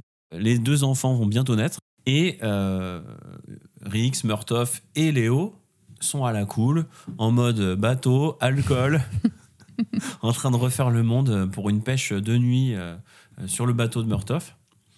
Et d'un coup, ils voient euh, un cargo euh, passer à côté d'eux en pleine mer. Euh, ils vont intervenir, il y a des coups de feu. Rix et Murtoff, ils, se rendent compte que le cargo est rempli de clandestins chinois, hein, des méga esclaves. Et puis Roger, bah, il décide de, recueillir chez lui une famille. Oui, Euh, parce qu'ils se sont planqués dans le, ils se sont planqués dans le petit bateau. dans le radeau, Dans de, le radeau de sauvetage, survie, ouais, ouais, de sauvetage, ouais, exactement. Tous les autres vont être rapatriés euh, en mode, euh, voilà, faut rentrer chez vous, euh, on va s'occuper de vous, mais bon, quand même, on est aux États-Unis, donc, donc bon, Petit service de l'immigration sympa. on va vous poser deux trois questions. Et il y a une famille, la famille Hong, qui, qui a échappé à la police hein, et qui s'est cachée dans un canot de sauvetage. Et au dernier moment, Murtoff il voit dans le canot de sauvetage que ça bouge. Et il va s'approcher et il voit une famille. Et euh, il peut pas faire autrement, pourtant il est flic, que de le- les accueillir euh, chez lui, mais planqués. Quoi. Bon, alors les deux flics, ils ont, ils, sont, ils, ont, ils ont vieilli, ils ont pris du galon, ils sont devenus capitaines. Et, euh, et du coup, ils, ils essaient d'en apprendre un peu plus sur la famille Hong. Donc ils enquêtent et ils tombent finalement sur, euh, sur une histoire de, de fausse monnaie qui est commandée par la triade chinoise. Euh, C'est vrai que ça manquait après, les, après le bloc de l'Est et une petite triade. Tu vois, je t'avais dit les Chinois tout à l'heure. Il y a Et toujours une petite Et histoire de, et attends. de Chinois dans la Et- bon, mais oui. mais oui, il faut, que ça, il faut que ça fasse du grand écart, il faut qu'il y ait du ah, karaté. ah, donc faut pour que- toi, un chinois égale karaté, quoi. Non, On pour l'industrie du cinéma américaine, un là, chinois égale karaté. C'est pas moi, c'est- c'est les ricains, c'est l'oncle Sam qui a fait ça. Ah, le cliché de merde, quoi. Ah, karaté, quoi. On en, on en est là, donc. Kung Fu, si tu préfères. Ouais, ouais, ouais, non. mais j'ai bien compris. Nunchaku. Ok. Donc là, tous les gens qui nous suivent, qui sont euh, asiatiques, c'est bon, c'est mort, ils se désinscrivent chez Mais nous. moi, je me- mais, mais moi, je ne suis pas solidaire de, de- des clichés d'Hollywood. Mais il faut bien avouer quand même que un film d'action sur trois américain euh, met des, des Asiates en mode ninja euh, ou triade dans le dans l'affaire. Quoi. C'est, ça fait pas un pli. hein. J'avoue, D'ailleurs, c'est bien soutenu par le doublage. D'ailleurs, généralement, le, euh, le daron euh, et le, le, le chef de la triade est en couverture dans un resto chinois. Ah oui, et vrai. ça ne rate pas, une fois de plus. La couverture, dans- dans ce- le dans- resto le- noche. Ah bah évidemment. Et d'ailleurs, d'ailleurs, ah, j'allais parler du, du méchant euh, de cet épisode, mais il faut relever un truc. Euh, quand on a, avant qu'on prépare le, je te l'ai dit en plus, mais je sais pas si tu t'en rappelles. Avant qu'on prépare ce- cette émission, je t'ai parlé de ce personnage. Et donc, le cerveau entre guillemets de l'affaire, qui n'est donc pas le vrai méchant, hein, comme dans tous les l'arme fatale qui se respectent, c'est un vieux, un vieux, un vieux chinois euh, dégarni avec des lunettes. Je sais pas si tu, Ouais, tu- oui, tu vois qui c'est, bon.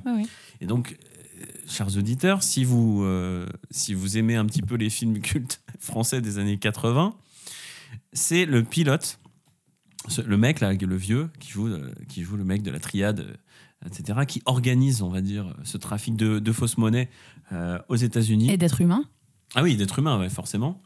Euh, c'est euh, le pilote dans le film Banzai avec Coluche. Donc, dans le film Banzai, il y a En un fait, il y avait un vieil acteur chinois à l'époque et le mec fait tous les rôles dans le monde entier. Quoi. Et c'est le mec qui crie Banzai du film Banzai, quoi. Voilà. Donc, euh, peut-être vous l'aviez pas vu sous cet angle. Je vous réinvite à re- re-regarder L'Arme Fatale 4 et vous verrez. euh, c'est Oncle Benny. Pas du tout une voix cliché. hein. Au niveau de la voix, on n'est pas du tout dans la Non, caricature non, euh, chinoise. Manu euh, ouais, Oncle Benny. Non, non, c'est terrible. Les... Je sais pas si c'est la faute des ricains ou si c'est la faute du doublage français. Ça serait intéressant Pourquoi de serait la savoir. faute d'Eric Non, ce serait intéressant de savoir si dans la version américaine, le mec a une voix aussi caricaturale avec un accent, euh, ou si c'est juste les Français qui mettent toujours euh, des Antillais pour doubler des Renois et, et des vieilles voix de. Non, il n'y a pas que des entiers. Regarde Eddie Murphy dans. euh, Ouais, non, enfin bon, y a, y a M'emmerde pas avec ta banane, mec. Hé, tu fais. Mais c'était toi C'était toi la voix d'Eddie Murphy. Keep cool, mec.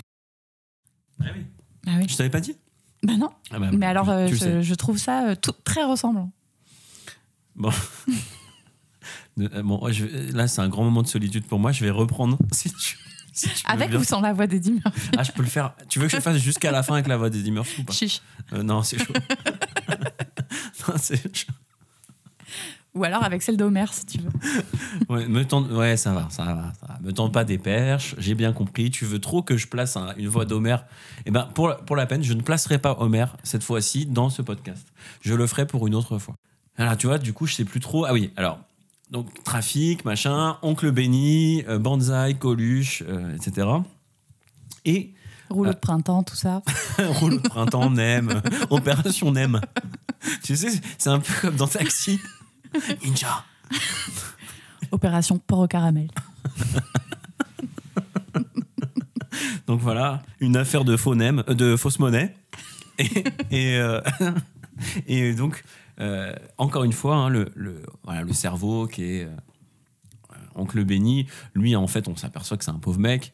Bon, il, il a, il a un peu le. C'est lui qui gère la triade aux États-Unis, mais le vrai méchant, encore une fois, c'est pas lui. C'est un Chinois qui vient de Chine. un Chinois de Chine. C'est vrai? Parfaitement, oui. Et, euh, et donc, il y a- il y, a toute une histoire. Alors, l'histoire est un peu plus complexe que les autres films. hein. Euh, on fait venir euh, un artiste, peintre chinois, euh, aux États-Unis euh, pour travailler euh, sur de la, de, la, de la fausse monnaie. En échange, on fait venir des clandestins qui vont travailler aussi sur la fausse monnaie. Cette monnaie, elle va servir, sans jeu de mots, de monnaie d'échange pour libérer des, des prisonniers chinois qui font partie de la triade et entre guillemets qui vont, avec cet argent, financer une révolution. Enfin, c'est tout un bordel. On va pas. Non, mais je vais pas Toute une chinoiserie. c'est que des chinoiseries. Euh, donc sans rentrer là-dedans, le méchant, hein, qui, euh, le- lui, il est vraiment méchant. Il est un peu vénère quand même. C'est vrai. Euh, et ben c'est Jet Li. C'est Jet Li. Mais un Jet Li fâché, quoi. un Jet Li fâché avec une. Toi qui, tain, toi qui aimes bien les nuques longues. Dans ce film, on n'est plus sur de la nuque longue là. On est sur une queue de rat. On est, on est non, d'accord c'est vrai, c'est vrai. En plus, ça se prête pas. Il a pas tellement un cheveu qui se prête à cette euh, à cette coupe. C'est un peu de l'ordre de la queue de rat. ouais, c'est on vrai. est sur Ouais. de la brosse. filasse. Non, mais on est sur de la brosse et une queue de rat de 40 à 50 cm. On est bien d'accord. C'est vrai. Non- en fait, la, ba- tressé, la- la non petite barbichette qu'ont les vieux chinois dans les films, en fait, lui, il l'a derrière. Voilà, c'est le problème. Et elle est non tressée. Donc imaginez, ou alors allez, allez vite vous rendre soit euh, euh, à la Fnac pour acheter le DVD ou Amazon, en théâtre de confinement Amazon, c'est peut-être mieux, ou allez regarder ça sur Par Internet. contre, pensez bien à désinfecter le, le DVD quand vous le recevrez. Et- Un petit coup de vinaigre blanc et- et, le tour est joué. Merci pour tes conseils. Avec. C'est toujours important de, de faire un petit point euh, santé pour nos auditeurs. Et donc, euh, voilà, on est. Je vous invite à aller voir la tête de Jet Li dans le film. C'est pas possible. Une brosse, une vraie brosse, hein, une brosse de euh, Allemagne de l'Est. hein. Euh, on est, on est sur la brosse, quoi. Et une nuque longue, mais au top du top. J'ai jamais vu ça de ma vie. Et la nuque longue, non tressée. Donc, bien sûr, vous imaginez bien Jet Li, mouvement de kung-fu dans tous les sens, etc. La nuque longue au vent. Dans le film, dans les scènes d'action, Quand il fait des petits sauts, euh, des, des petits sauts périlleux, au là. top du top. Et c'est dommage parce que du coup, on a, on a un peu envie de rigoler, alors que le gars, il rigole, mais, mais vraiment pas quoi. Dans le dans, dans, dans l'épisode, Il désarme Rix, mais en deux secondes. Euh, il s'occupe de trois, quatre mecs en même temps. Bam, bam, bam, ça, ça dans tous les sens. Et le gars, les mains dans les poches, hein, juste avec les pieds, et euh, sans une arme. Et, que Et relax, hein. Et relax. Relax. Même pas essoufflé, quoi. Et donc là, c'est un vrai méchant euh, très, très, très, très hard. Parce que le gars est super fort, il rigole pas du tout. Il y a des Euh, méga enjeux. euh, il y a des méga enjeux, euh, triade chinoise et tout, donc il a un petit peu la pression aussi de son côté. Et puis on a, avant, jusqu'à l'épisode Ah, et, puis, et précédent, puis Riggs et, et, et Murtaugh, c'est un méga caillou dans sa chaussure, quoi. Le mec, euh, le mec ça. avait pas prévu ça, c'est ça. Et euh, à la différence du jusqu'au 3, hein, c'est fini les, les petites scènes euh, jusqu'au 3 où, euh, où euh, Riggs il arrive à courir euh, derrière une voiture, il rattrape la voiture. Euh, non, non, là, euh, il, est vieux. Il est vieux et il se fait juste péter la gueule à plusieurs reprises par Jet Li en super forme, quoi. Euh, donc là, c'est vrai que c'est très très différent euh, parce qu'on avait le duo euh, de deux flics, un avec de l'expérience et un foufou. Là, dans cet épisode-là, les deux sont des vieux et ils en prennent plein la gueule pendant tout le film. Mais il lâche pas l'affaire. Mais ils lâchent pas l'affaire. Même quand on kidnappe les- la- sa femme et la femme de Ouais. la- Ouais, parce les deux enceintes vrai, dans la vrai. maison. Ah ouais, c'est cette, vrai. cette il y a aussi ouais, hein. il y a- il y, a le kidnapping, la maison qui prend feu, etc. Donc euh, ça part dans tous les sens. C'est le 3 avec un peu plus d'action, un peu plus d'humour. C'est pas mon préféré, je sais pas ce que toi t'en penses, mais Ouais, mais je l'aime bien. La scène du dentiste, là, elle est, elle, Ah, elle est ouais, tellement mythique. ouais, la scène du dentiste, elle est énorme. Euh, bah, on va vous la mettre, tiens. Bah pourquoi pas. Ouais. Il va parler, oui, il va parler. Allez, mon grand, respire. Oncle Benny, Oncle Benny, Tonton Oncle Benny. Oncle Benny. C'est moi. C'est toi, oui, c'est toi. Alors, où sont les rangs? Yann Minbi.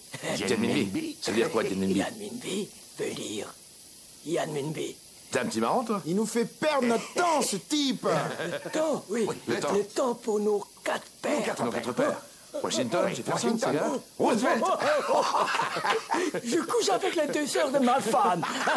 T'as de la chance, vieux content. Elle est bien bonne, Oncle Benny. Ah, Simone, quand ma femme le découvre. Un gaz hilarant. On est stone. C'est un drôle de gendre que t'as là, Roger. Je suis le gendre invisible. Après ce soir, il sera trop tard. Trop tard, trop tard, pourquoi Pourquoi t'as dit qu'il était mon genre Oui, Oncle Benny, il est un peu trop vieux. Faut acheter quatre paires au magasin des ancêtres. Ça y est, ça le reprend. Pourquoi il arrête pas de parler de ses ancêtres C'est pas, c'est pas. Pourquoi t'as dit qu'il était mon genre Parce que je le suis.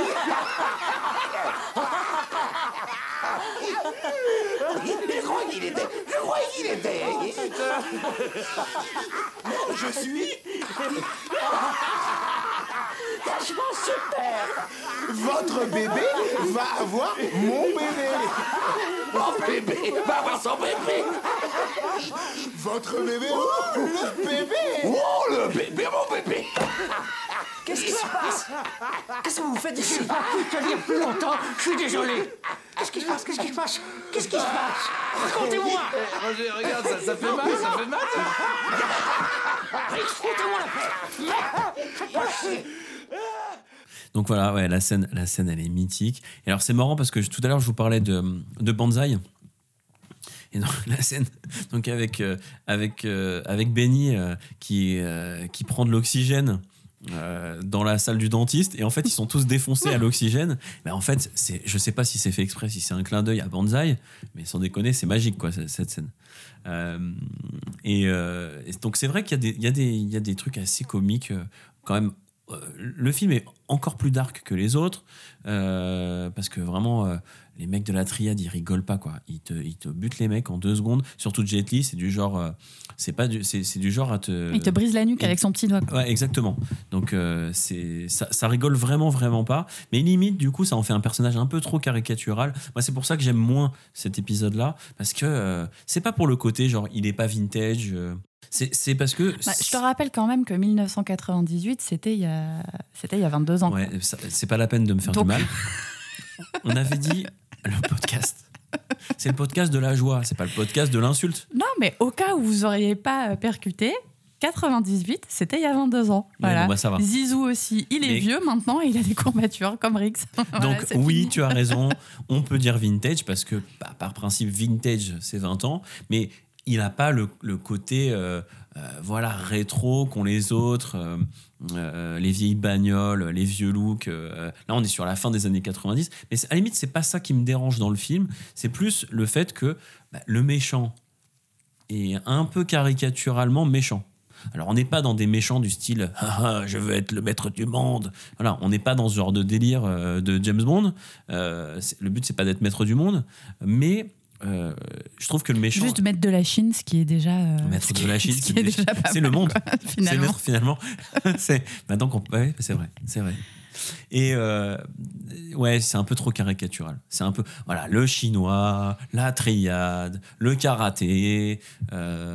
bon, c'est- c'est c'est un peu too much. Eux, ils sont vieux, ils en prennent plein la gueule, mais mais ça marche quand même.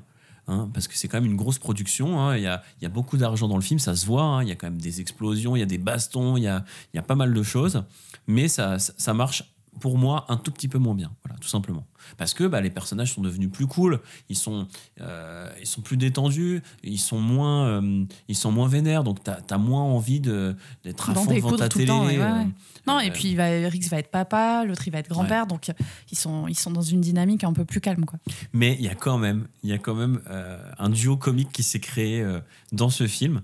Hein, on va vous passer un extrait. C'est vrai que euh, avant il y avait Léo, voilà, c'était le personnage comique de l'affaire, et là on a le duo euh, entre Butter et Léo. Le beau-fils de Murtoff. Voilà, donc. qui est surexcité. Alors lui, il est surexcité en mode euh, racisme, euh, voilà, parce que c'est un black, etc. Mais en mode ouais, on me fait pas confiance, je suis jeune, c'est tous des connards, etc. Et Léo, qui lui est le vieux euh, excité. Et il y a une scène mythique où ils se retrouvent euh, dans le commissariat discuter tous les deux. Euh, bah, oui, mais ils peuvent pas, ils peuvent, ils peuvent pas se, ils peuvent pas se blairer euh, habituellement. Il y a une scène mythique où où ils, ils discutent entre les deux, en gros, pour cracher sur le système.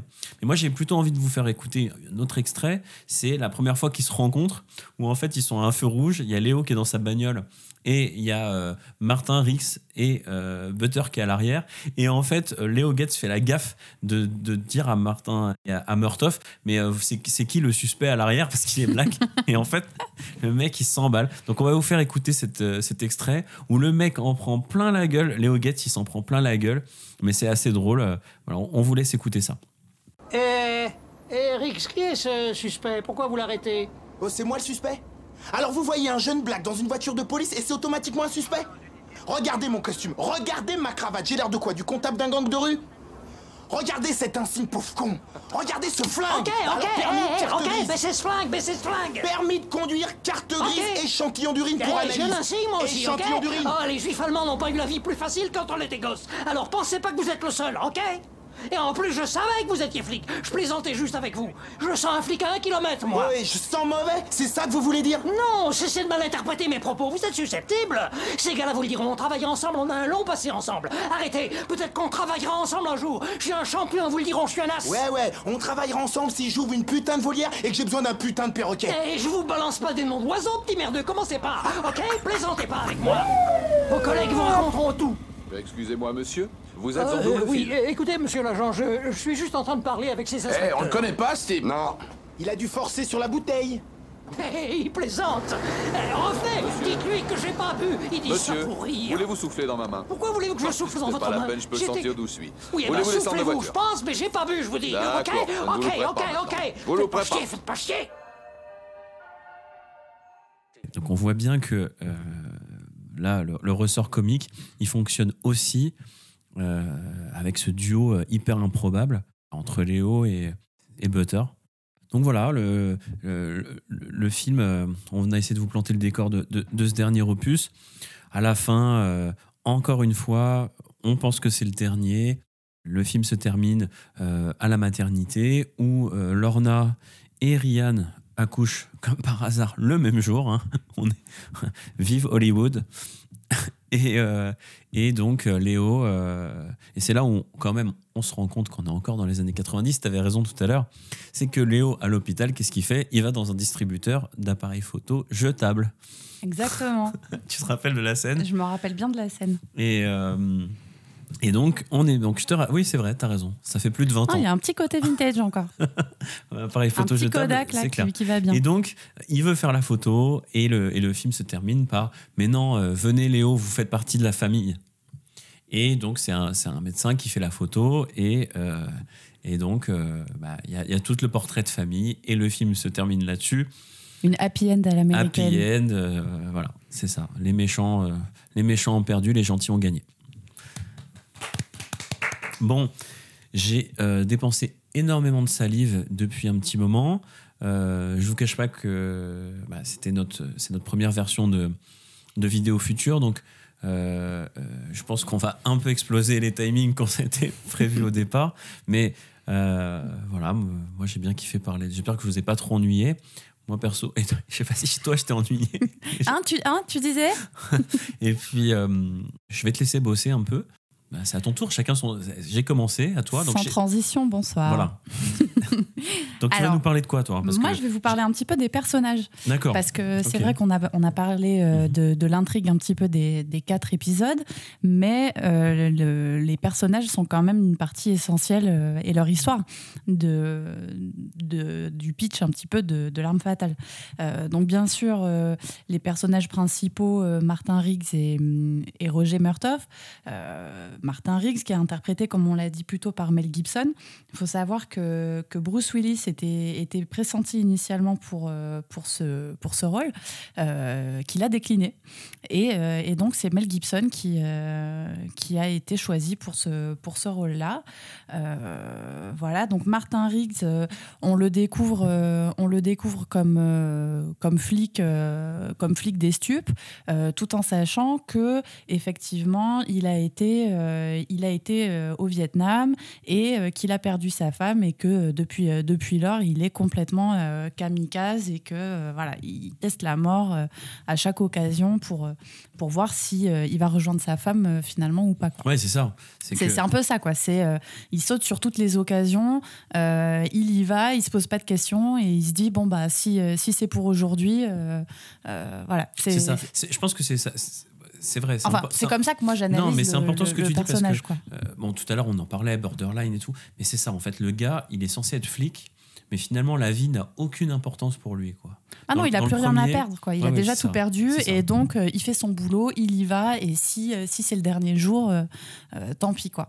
Et, et donc, et ce qui est assez marrant, c'est de faire le, le parallèle entre le personnage de Martin Riggs et le et le, la, la vraie vie de, de Mel Gibson, puisque derrière il sort de il sort du Vietnam, comme on, on sait maintenant que tous les mecs qui ont fait le Vietnam sont revenus avec deux, deux, trois troubles psychologiques en mode euh, euh, syndrome post-traumatique euh, pas traité à l'époque, euh, qu'ils ont tous de, de- deux trois séquelles euh, euh, dans leur cerveau et, euh, la guerre du Vietnam a eu aussi un impact finalement dans la vie perso de, Mel Gibson puisque lui il naît à, New York euh, dans une famille catholique euh, ultra conservatrice.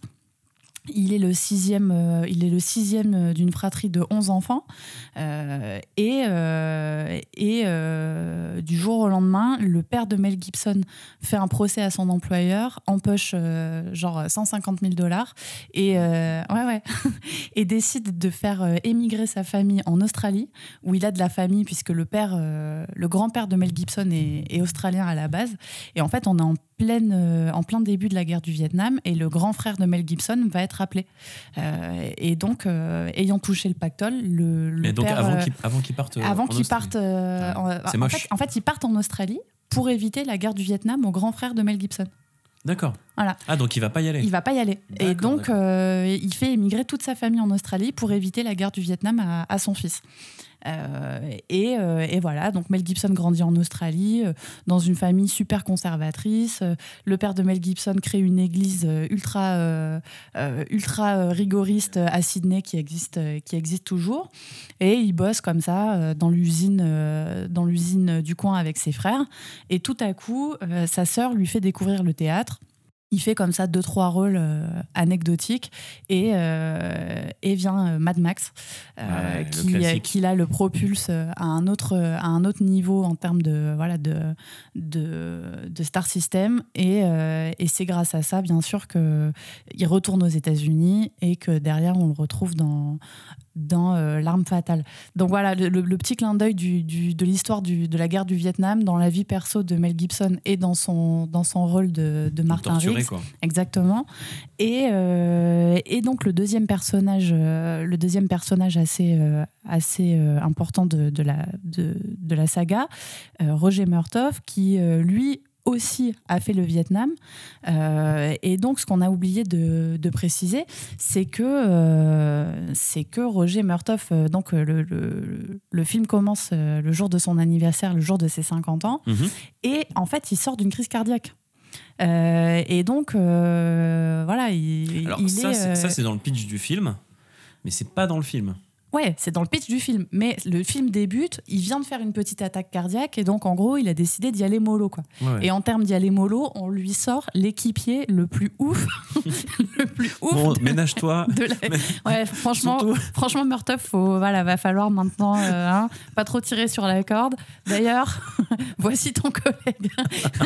Méga Et le, mec, et le mec, il lui fait une prise clé de bras, mais d'entrée de jeu, quoi. C'est ça.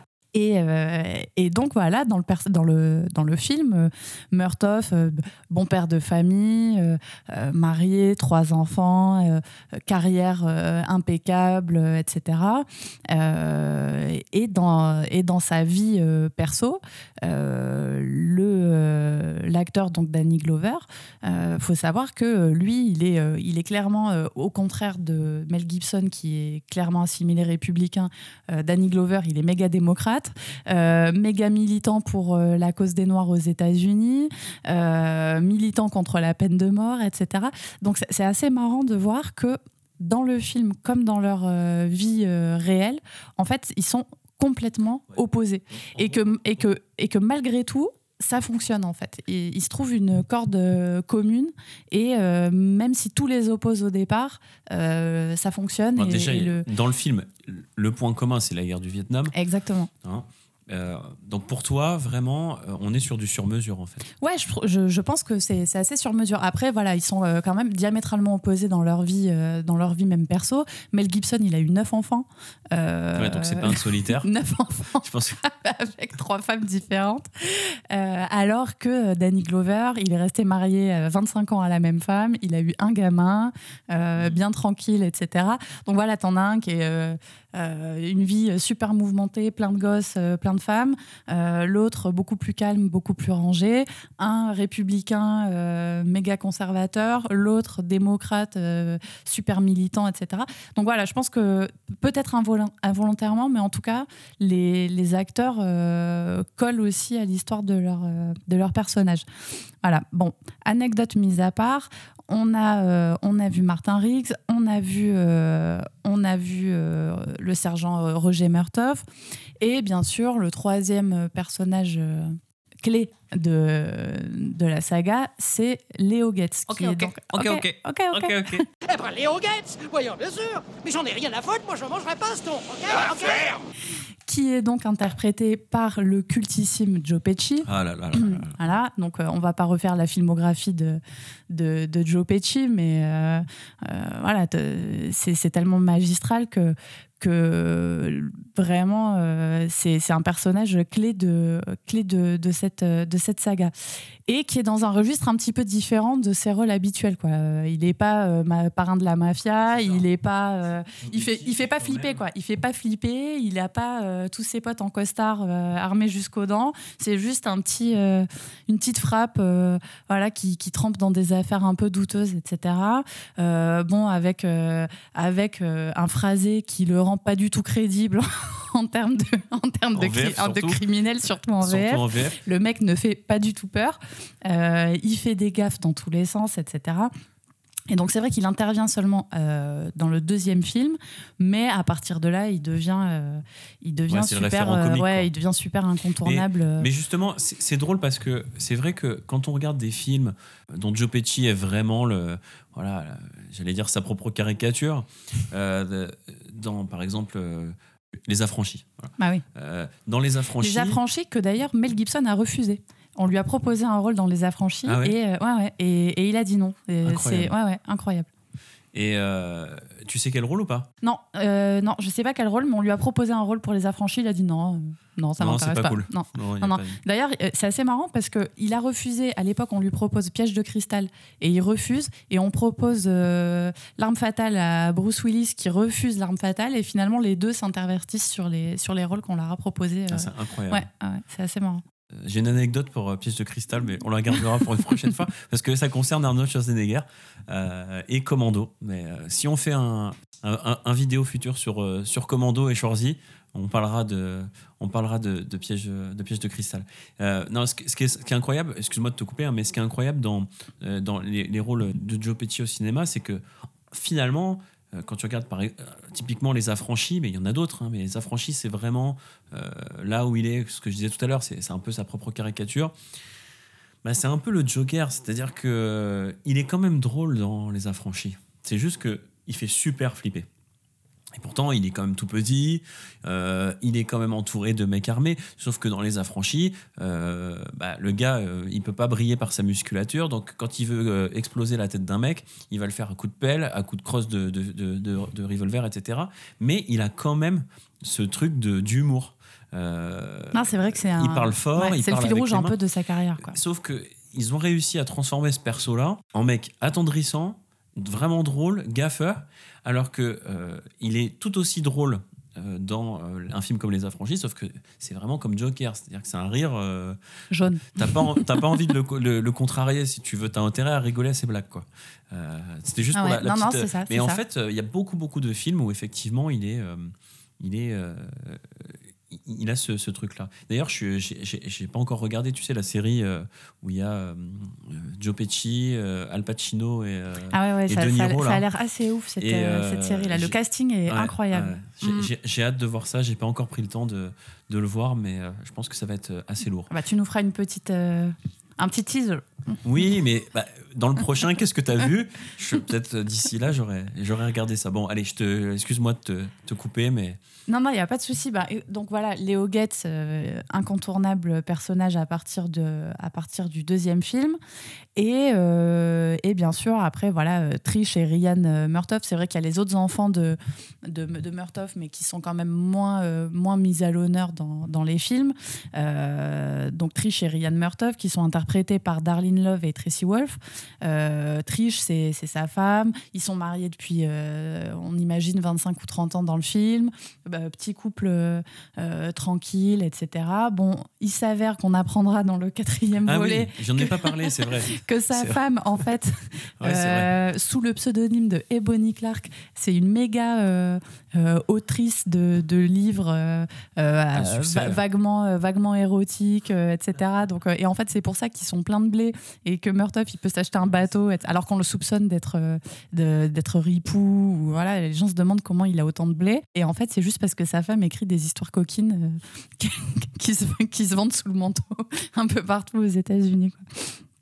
Et la fille, euh, la fille de, de Trish et, Roger, Ryan, euh, qu'on découvre euh, dans le premier film qui se fait donc kidnapper euh, et qui se prend un petit peu d'affection, voire même qui a, un petit béguin pour Riggs en tant qu'adolescente et qui restera un petit peu sa protégée pendant tous les pendant tous les, quatre, euh, les quatre volets.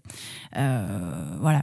Euh, de qui on peut parler? On peut parler de Lorna. Effectivement, tu en as parlé tout à l'heure, qui est, comme tu disais, un peu la version féminine de, de Martin Riggs, interprété par Rin Russo dans le 3 et dans le 4, euh, qui est donc euh, officier des affaires internes. euh, et au début, bon, assez agaçante. voilà, tu dis, elle, Ouais. va, elle va être un peu Genre la ouais, barnèche. gra- gratte-papier, Ouais, ouais, c'est vrai. euh, etc. Et qui s'avère en fait complètement rock'n'roll et, et décomplexé. Donc, ça, c'est c'est un personnage aussi qui est, qui est intéressant, mais sensible et en même temps super forte. Et puis il la craigne un peu au début, parce que quand même, elle est aux, aux affaires internes. Euh, elle est là pour enquêter euh, sur. euh, en gros, il y a suspicion de, de complicité parce que bah, c'est un ancien flic qui vole, qui vole la cam, qui vole les flingues, les armes, les munitions, etc.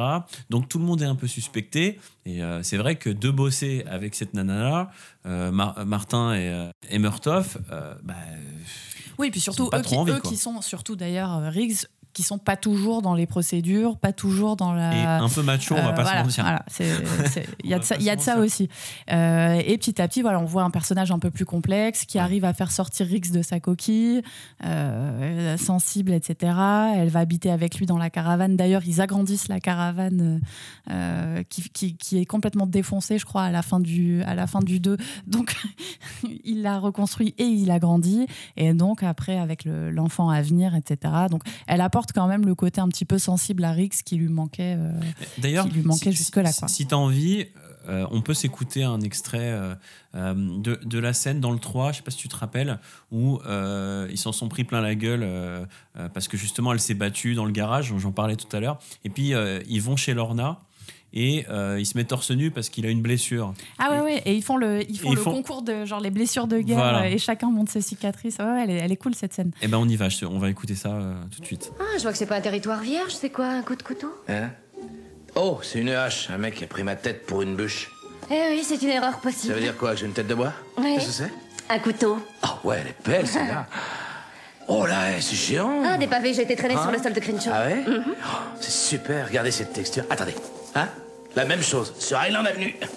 Traîner sur environ 300 mètres. Ah, je vous dis pas. Ah, elle est belle. Toucher cette texture, sentez une vraie râpe à fromage, un pack de camion. Un pack de camion Ouais. Oh, un pack de balles. Un pack de balles Ouais, tenez. Ça alors, montrez-moi ça. Oh, oh Ouais, et elle va comme ça, jusque dans le dos. Dans le dos Quelle chance Quoi, c'était un 22 Un 38, Un Rick. 38 Ouais, un 38. Ça, un 38 Oh non, c'est 3 minutes pour un 38. Ça, c'est un 38. La vôtre est plus grande que la mienne? Ah ouais, je crois. Ah non, ça je crois pas. Hein? Ah, peut-être pas. Ben, regardez là. Toute une famille de 44. Ouais, De en plein dans le dos. 44 Ouais, vous les voyez Oh, c'est impressionnant. Une des balles m'a traversé, elle est allée se planter Oh. dans mon poumon, je pouvais plus respirer, je faisais des bulles de sang. Vous faisiez des bulles de sang Ouais. Ok. Vous allez mieux Mhm. Fusil à pompe calibre 12. Ah oui. Oui, tenez, juste là. Ah, À la traversée. ça doit faire très mal. Oui. Pas trop près. Riggs. Plus près, je serais morte. J'ai mieux que ça, j'ai mieux que ça, j'ai mieux que ça.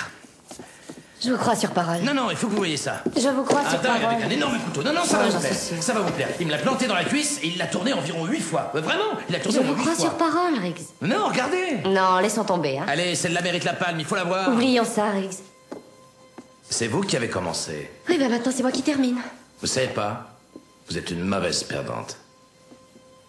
J'ai pas perdu, Riggs. Si alors Non, non, j'ai pas perdu. Si. J'ai cédé. Vous avez perdu. J'ai cédé, j'ai cédé. avez- Il y a une grosse différence entre perdre et céder. Vous avez cédé ou vous êtes excédé? J'ai l'air excédé. Ah oui. Vous avez perdu, admettez-le. Je vais chercher Non, un pansement. alors dites-moi, vous avez perdu. J'ai dit de ne toucher à rien,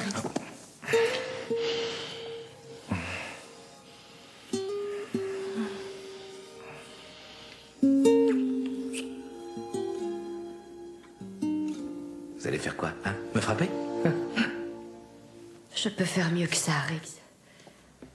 Oh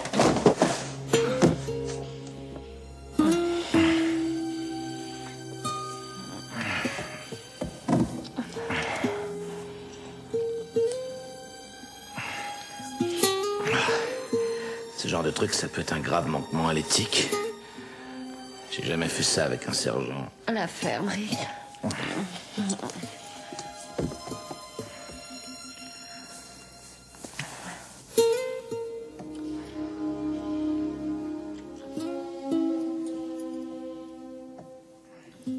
Vous avez, vous avez vu un petit peu le, le concours, euh, le concours de blessures de guerre entre, euh, entre Martin Riggs et, et Lorna. Euh, bon, bien sûr, hein, on sait comment ça finit. Ça commence par se montrer ses cicatrices et puis, hein, bon, euh, derrière. Hein, ça fait des chocs à pic. Voilà. Donc, euh, bref, voilà. Donc c'était euh, c'était la petite scène de rapprochement de rapprochement de flics entre entre Riggs et Lorna. En parlant de flics. Euh, bon, bah, on peut parler aussi du capitaine. hein. le pauvre, euh, il s'arrache les cheveux au fur et à mesure des épisodes. On voit que, on voit qu'il des- il est dégarni. Mais je crois Et aussi il- qu'il est- il devient alcoolique au fur et à mesure ah, des épisodes. non, est peut- rouge. non, le Il est gars, peu le gars est au bout de sa vie. Le gars est au bout de sa vie. Il a deux, euh, deux électrons libres complètement euh, incontrôlables dans son équipe. Euh, on verra un petit peu la même configuration d'ailleurs par la suite dans Bad Boys, où, Oh, le, ah, où, j'en le chef, où le chef de, de, de Will Smith et Martin Lawrence, il, il n'en peut plus. Le gars est en PLS. À chaque fois qu'il les voit, il est obligé de faire du yoga pour, pour Mais- finir, pour aller au bout de sa journée. Et on a aussi, on a aussi deux, deux autres flics, euh, deux, deux autres chefs de police. Petite parenthèse quand même.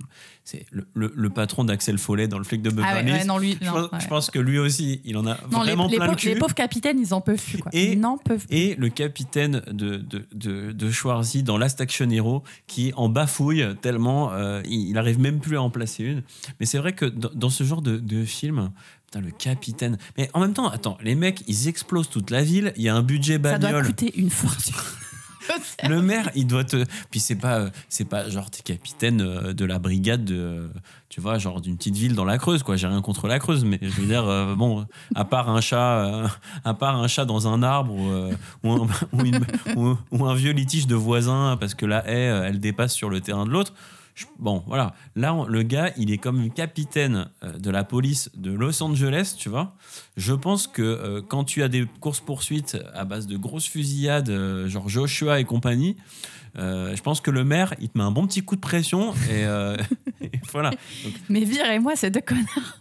Je pense que c'est vrai que le, le- ouais, le capitaine, il est à deux doigts de l'ulcère. Ah ouais, non, il en peut plus. Et tu, tu le vois, hein, de film en film, il se dégrade. Bon, alors il y a le vieillissement naturel de, de, de l'acteur, Non, il y a que ça- mais, mais, mais, tu- mais tu, vois quand même que bon, ils Il y sont pas pour rien, quoi. Donc le capitaine Ed Murphy, interprété par Steve Kahn, euh, dans les quatre films. hein, donc on ne sait pas si- s'il sera toujours là, euh, puisqu'il doit, il doit plus être tout jeune maintenant, euh, le capitaine, euh, lors du cinquième, euh, si le cinquième opus voit le jour. Oui, parce qu'on n'en a pas encore ouais, parlé, ouais. mais effectivement. Mais voilà, et donc euh, supérieur hiérarchique euh, euh, à la LAPD et qui doit couvrir leurs arrières, tout, alors qu'il n'approuve pas, euh, mais qui peut pas se désolidariser, etc. Donc vraiment, sa, vie est un enfer. Je pense qu'il faut qu'on ait tous une pensée vraiment émue pour le capitaine Murphy, quoi, parce que sa vie n'a pas été de tout repos. Dans, les, dans, des- dans tous les films de l'arme fatale. vrai. Voilà. Bah, écoutez, je pense que. euh, ah, si, si, bien sûr. euh, et puis, le, le, le mari secret de Ryan, qui intervient donc euh, dans, le, dans le quatrième film, interprété, comme tu le disais tout à l'heure, par Chris Rock. Qui, euh, qui voilà et en gros le, petit nouveau le, le petit nouveau arrivé à la brigade euh, que Murtoff ne voit pas d'un très bon œil parce que c'est un petit peu voilà il sort de l'école de police euh, il croit qu'il connaît tout euh, il est toujours dans leurs pattes etc donc il peut pas vraiment le blairer et malheureusement ça va devenir son gendre. Et donc tout le monde est au courant sa femme est au courant euh, Riggs est au courant. Et, lui euh, jusqu'à la fin du, du 4 euh, ignore parfaitement qui a mis sa fille enceinte et pense que ce, ce- jeune con là, ce bleu, est homosexuel et finalement en veut à sa vertu à lui. Alors que bon, finalement, il a déjà euh, consommé la vertu de sa fille et plutôt deux fois qu'une puisqu'elle est enceinte. Voilà. Et d'ailleurs, euh, j'en ai pas parlé tout à l'heure parce que il y a aussi un autre truc récurrent dans l'arme fatale, c'est le, le rapport qu'a euh, Ryan avec avec Mel Gibson, avec Martin Rix. Ah oui, c'est ce que je disais tout à l'heure. Elle a toujours eu un petit faible pour lui Ouais, ouais, et lui mais- la protège. Et, et en fait, tu as, des, t'as différentes. Oui, oui, mais je, parce que je repense à ça, et là, tu, parce que là, c'est officiel maintenant. Elle a un mec, euh, elle est enceinte, c'est quelque chose de sérieux, ils s'aiment, etc. Mais c'est vrai que dans les 1, 2, 3, euh, elle a toujours eu un petit faible pour lui, et, euh, mais c'est des rapports à chaque fois dans chaque épisode différents parce que comme il se passe 5 ans entre chaque épisode, c'est sûr que dans le premier, bah, elle se fait enlever, c'est un peu le mec qui vient la libérer euh, des griffes du. je sais pas combien de fois j'ai dit Joshua dans, dans ce podcast, mais ça me fait kiffer. Joshua, quoi, juste ça. Et euh, si vous avez la flemme, euh, vous voulez juste vous faire un petit kiff rapide, vous tapez Joshua sur Joshua, l'arme fatale sur YouTube et franchement vous vous faites un petit plaisir, ça dure pas longtemps. Euh, donc voilà, c'est un peu son libérateur dans le premier, à- à- Ariane, l'adolescente. Dans le 2, euh, dans le 2 bah, c'est, elle, elle commence à devenir actrice. Il y a une scène, on n'en a pas parlé, mais euh, toujours avec Rihanna. euh, voilà. La publicité. La publicité pour les capotes. et, et c'est vrai que. Ah, il fait une syncope sans Non, mais justement, c'est ce que tu viens de dire, c'est que le personnage de Rihanna, en fait, il est cou- elle fait plein de conneries et tout le monde la couvre. Et le, seul- le dernier à être au courant, c'est son père, c'est Murtoff, même quand euh, elle est enceinte, en fait. Et donc, Rihanna, elle fait une pub pour des capotes, donc, euh, mais sauf que euh, Murtoff, il n'est pas au courant que c'est une pub pour des capotes. Il est juste au courant que sa fille va faire sa première pub à la télé. Ouais, il est super fier, il a mis toute la famille devant la télé, et il a tout dit le à monde est tout au le monde. courant au commissariat, et, etc. On va écouter vite fait l'extrait euh, de l'histoire des, des- des capotes et de, et de l'arbre à capote au bureau de- du, du commissariat. Qu'est-ce qui te prend, Roger? Elle était superbe, formidable. Ouais, ça m'a plu. Elle m'a donné envie de m'acheter tout de suite des capotes. Oh là. Oh, tu vas voir ça. Les flics ne l'ont jamais prise, tu sais. Je vais avoir des capotes sur mon bureau, des capotes dans la boîte aux lettres, des capotes dans le café, des capotes et des capotes. Tu devrais apprendre à fermer ta gueule. Mais non, il fallait que tu le dises à tout le monde. Je vais faire un tour. Faut faire confiance aux copains. Ça rentre par une oreille, ça ressort par la capote.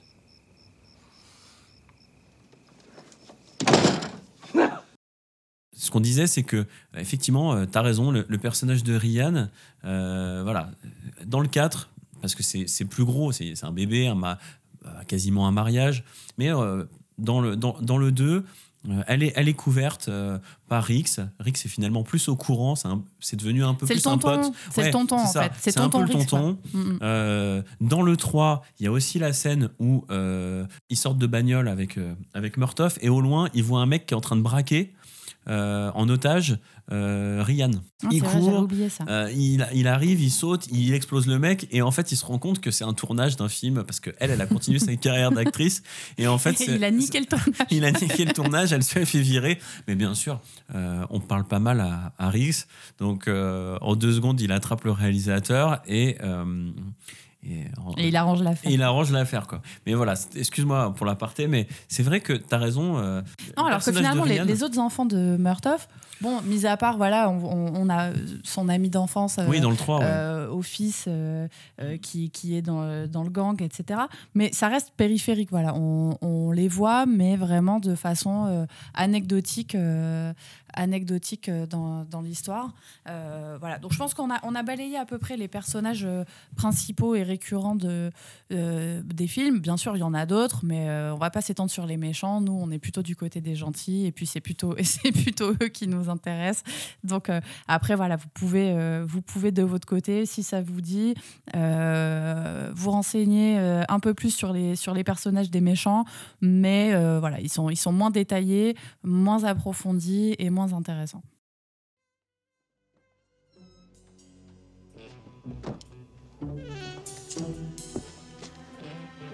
Roger? Roger? Je suis ici.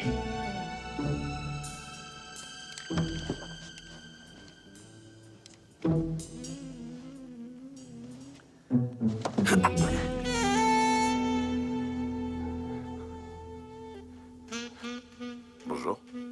Voilà, là, ce riff, ce riff de saxo, c'est vraiment. euh, c'est le saxo, c'est quand même, c'est quand même le l'instrument de musique magique des années 80 quand même. Ouais, une petite guitare électrique qui va bien aussi. Ouais. c'est- ouais. Mais euh, c'est vrai que le saxo, euh, je pense à complètement autre chose. Je pense à une chanson. euh, la, chanson, elle s'appelle Sur des musiques noires. Tu sais, c'est Ah, Thierry Pastor. Thierry Pastor. Ah ouais, non mais le saxo quoi.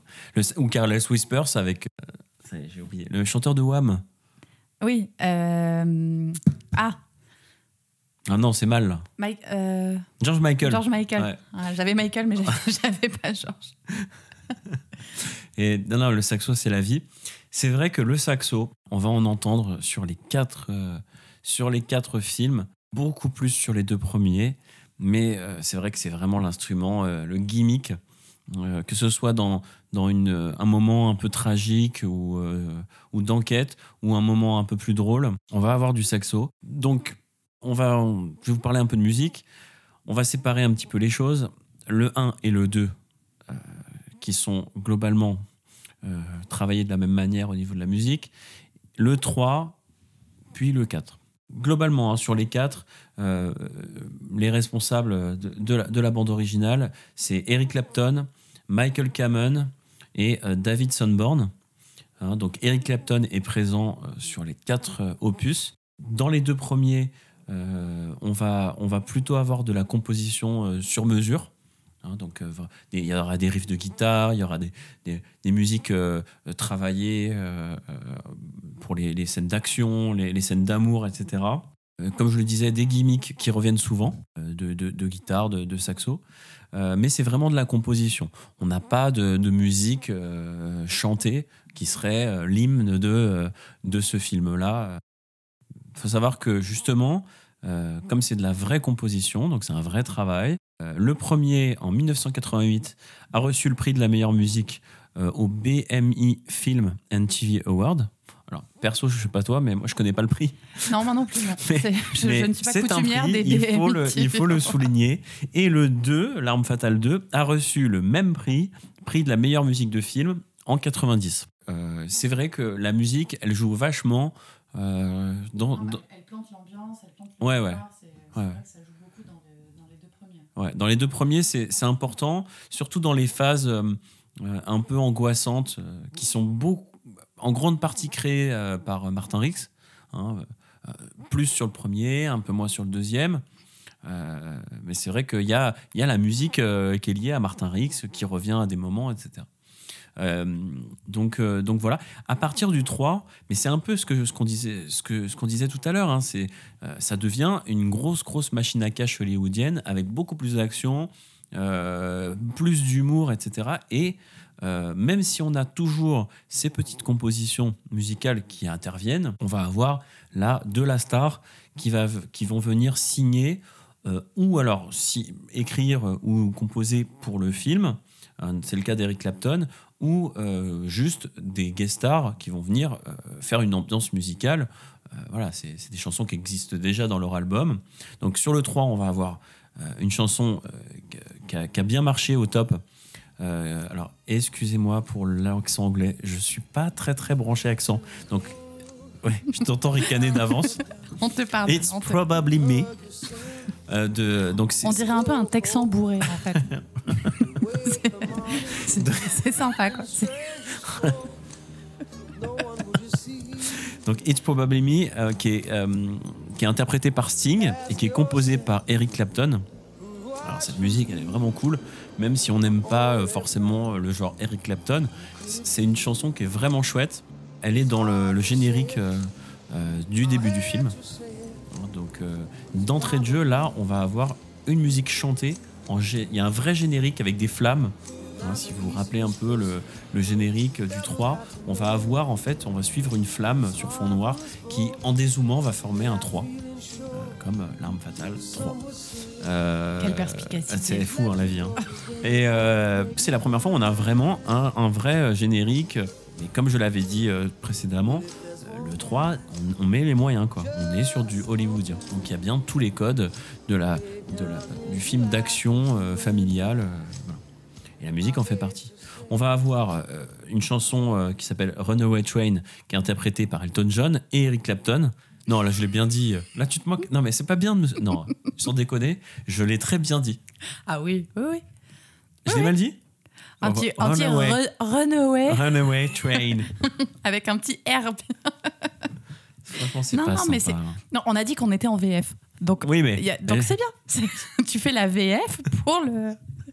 On est dans la thématique. sympa. Pff, je suis pas aidé. hein. C'était dur avec moi là sur ce coup-là. Je savais de toute façon, quand j'ai écrit cette partie, je savais que t'allais te foutre de ma gueule. Je le savais d'entrée de jeu. Non, mais écoute, il faut avoir un petit peu d'autodérision. voilà. Oui, mais ça me donne pas envie de m'améliorer du coup. Mais si, justement, comme ça, dans les prochaines émissions, il y aura pas de, il y aura pas de Non, mais blague. ce que je vais faire, c'est que pour les prochains podcasts, je vais choisir que des films français. Ou alors tu dis le Genre titre. la soupe aux choux. Ou alors tu dis le titre en français. Ah oui, oui, comme ça, ça va aider tout le monde. C'est-à-dire que l'auditeur là qui nous écoute, parce que ça se trouve, on a que deux ou trois personnes qui vont nous Alors écouter. nous avons la chanson C'est probablement moi, interprétée par Sting et Sting. Eric Clapton. tu vois, ça, ça passe. Ouais, c'est vrai. Elton passe. John. Exactement. Avec Elton John aussi. La chanson C'est très dur de dire au revoir, interprétée par les Boys de Men. Non mais là, on- non seulement tu me grilles, et en plus tu me grilles mon truc. J'allais dire, j'allais faire un méga teasing pour dire qu'il y avait les Boys to Men dans la BO du film du, du 3, mais non quoi. Donc, bah, c'est bien, tu me lances une belle perche. Je l'avais dit tout à l'heure, le pote de Nick, euh, il fait partie d'un gang, il se fait tuer par Murtoff, Murtoff s'en remet pas. Et euh, on a le, tous les clichés bien, bien, bien euh, afro-américains. Euh, donc on a le l'enterrement du, du gamin. Euh, D'un côté, il y a la famille, euh, la chanteuse de gospel de l'autre côté, les flics avec Murtoff et Rix euh, qui sont euh, quand même en costard et tout de l'autre côté. Au bout, on a tous les gangsters qui sont autorisés à venir. Alors, euh, ils sont habillés en mode public ennemi, genre costume, mais en même temps, on a, on a carrément une pendule autour du cou, quoi, en, en or massif. Euh, donc, Un petit les- bandana bleu. Ouais, c'est ça. Tous les clichés sont là. Euh, et la musique de, de cette scène euh, où euh, bah, Murtoff il va voir les parents du, du gamin, il dit écoutez je suis désolé, euh, il se prend une claque dans la gueule par la Ouais, mère. phénoménal la claque. Et euh, cette scène, elle est vraiment touchante. Et le père du gamin dit si vous voulez vraiment faire quelque chose, trouvez l'homme qui a mis l'arme dans la main de mon fils. Et donc c'est là où Murtoff il pète un câble. Et donc toute cette scène en fond musical, on a, on a effectivement la chanson It's so hard to say goodbye to yesterday. Franchement, je te déteste. Interprété donc par les Boys to Men. Vous retrouverez le vrai titre de cette chanson sur Wikipédia. Pour- Ok. Ce podcast est sponsorisé par Wall Street English Institute.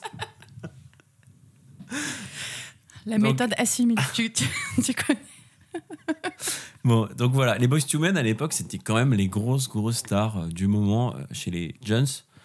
Euh, voilà, ils étaient aimés par plein de, gens parce qu'ils étaient à la fois RB, c'était un peu des chansons en mode love. Donc c'est vrai que t'es jeune, t'es au début des années 90, t'aimes les Boys to Men, quoi. Non Non, pas forcément. Moi j'aimais bien. Non, mais moi aussi. Mais, c'est un, petit peu radical quand même. Non, ce que je voulais dire, c'est que euh, euh, ils sont un peu modernisés euh, dans le dans, dans la BO du film.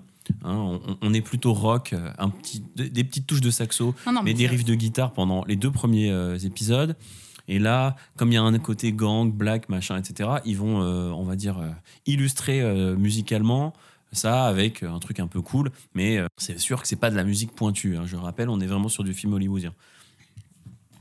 Et il y a quand même une, euh, une chanson euh, euh, donc de Cypress Hill donc qui s'appelle Latin Lingo, euh, qui passe en fond.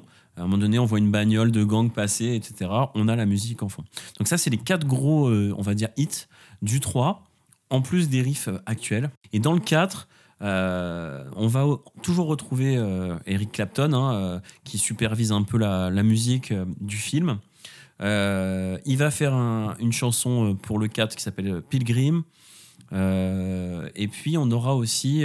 donc là, on est à nouveau un peu rock sur, sur cet épisode.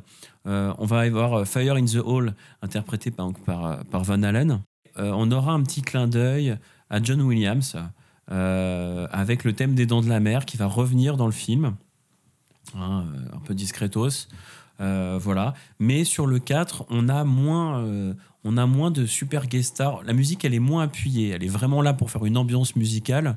Moi, je te passe les détails de chinoiserie euh, parce que forcément, quand ils sont dans le resto chinois, machin, la baston, euh, les triades, on va avoir du, euh, de la flûte de bambou euh, euh, un peu placée à tire-larigot euh, en ambiance de fond.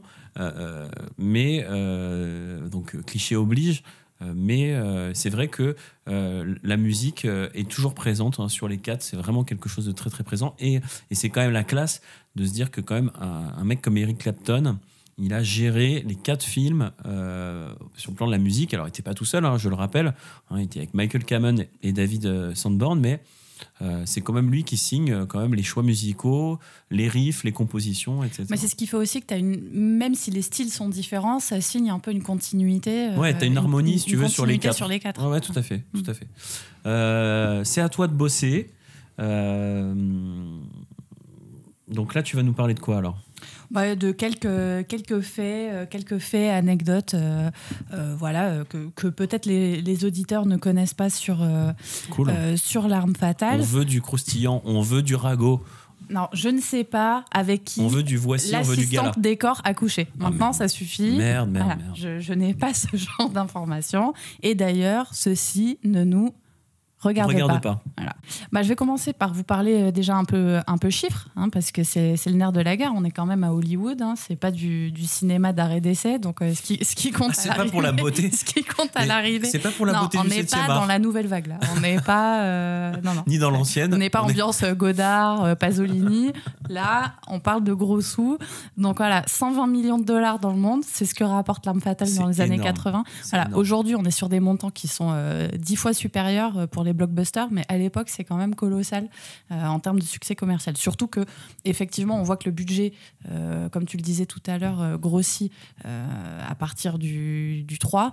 Euh, mais bon, sur les deux premiers, c'est pas non plus une mise de départ qui est, qui est ouf, quoi. Bon, je vous l'ai déjà dit tout à l'heure.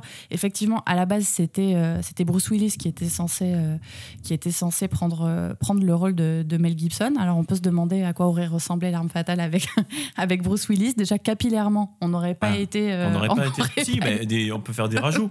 on n'aurait pas été dans la Regarde, même. imagine, on garde la coupe de Bruce Willis du dessus. Ah ouais, Et on vient rajouter une en petite nuque longue ouais, non, ouais. une petite, euh, petite vague. un demi mulet quoi. Ouais, Non, ça passe. hein. pourquoi pas Pourquoi pas Heureusement, on nous a épargné cette, euh, cette vision d'horreur. Euh, non, c'était pas nécessaire. Maintenant, à cause de toi, j'ai l'image de Bruce Willis avec le crâne, le crâne chauve et, et une queue de rat dans le, dans le cou. Quoi. Merci beaucoup. Euh, bref, euh, en parlant de vision d'horreur, bon, bah, vous doutez bien qu'à l'époque, c'était un peu le- les parodies étaient dans l'air du temps. Donc, il y a un, un petit, un petit alarme fatale qui a été Ah, oui, produit vrai, en c'est vrai. 1993. Euh, donc, euh, si vous ne l'avez pas vu, vous pouvez dès à présent utiliser une de vos soirées confinées pour, euh, pour regarder ce, ce chef-d'œuvre du cinéma des années 90. On est sur du gag, hein. on va pas se mentir. Voilà, bonne petite parodie. C'est des- genre, y a-t-il un flic pour sauver dans l'avion, je sais pas quoi. On- Ouais, non, ou Hot pas- Shot. Si vous connaissez Hot Shot, de mémoire, je l'ai vu qu'une fois. On est sur du gag à la Hot Shot. hein. Alors, on n'est pas sur du cinéma d'auteur. Encore pas- une fois. Non, Non, mais là, on, est, là, on a plongé encore un peu plus profond. Là. On a descendu une marche encore. Euh, quoi d'autre? Qu'est-ce que je peux vous raconter? Oui, bien sûr. euh, on aurait pu avoir un seul film, L'arme fatale, si les scénaristes ne s'y étaient pas repris à deux fois. Non, c'est Mais pas si, vrai. je t'assure. Mais c'est pas possible. Mais c'est pas possible. Mais oui, mon bon monsieur, parce que finalement, à la fin du premier, Murtoff était censé partir à la retraite. Voilà, donc euh, À la fin du premier. à la fin du premier. Donc euh, voilà, il a 50 ans, il a fait sa crise cardiaque, euh, on lui a collé un, équipier euh, fou pendant un film. Ça y est, il en peut plus et il s'en va à la retraite. Merci, au revoir. Heureusement, je pense qu'avec le, le succès du duo, ça marche bien, etc. En cours de, tournage, ils se sont rendus compte que c'était pas une bonne idée et que si on faisait ça, ils pouvaient pas faire de suite. Et donc, par amour du cinéma et par amour de l'argent que génère le film, on, décide que finalement Murtoff il va rempiler et qu'on va pouvoir faire quelques suites derrière. Donc bon, c'est plutôt cool pour nous parce que parce qu'on a eu quand même les trois autres films euh, plutôt sympas et on aurait pu euh, en être privé. On aurait pu en être privé également à la fin du 2 où euh, Riggs est censé mourir. Et, euh, et finalement, euh, il ne meurt pas. Et c'est d'ailleurs pour ça que le, scénariste de départ démissionne euh, pour un désaccord artistique, puisque selon son scénario à lui, Riggs doit mourir. Et finalement, pour, des besoins commerciaux, etc., on le maintient à l'affiche. Donc on change de scénariste entre le 1 et le 2 et le 3 et le 4. Ce qui fait aussi qu'il y a une petite différence entre le début de la saga et la fin de la, et la, fin de la saga. Il faut aussi savoir que c'est grâce à sa performance dans L'Arme Fatale que Mel Gibson est, est casté pour interpréter Hamlet. Voilà. Donc on n'a pas forcément le, le- l'image de Mel Gibson euh, dans du Shakespeare, mais c'est grâce à sa performance dramatique de mec borderline et suicidaire que le réalisateur italien Franco Zeffirelli euh, le repère et se dit ce mec-là, c'est mon futur Hamlet. Quoi. Voilà. On fait pas d'Hamlet sans. tu sais ce qu'on dit Ok. Ok, ok, c'est bon. Merci Data pour cette intervention. Ah, mais je, tu sais, je suis comme ça. Moi, je suis un peu généreux de la blague. Ouais, c'est ça. Hein, Mm. je- je- Voilà. Jamais être seul. Voilà.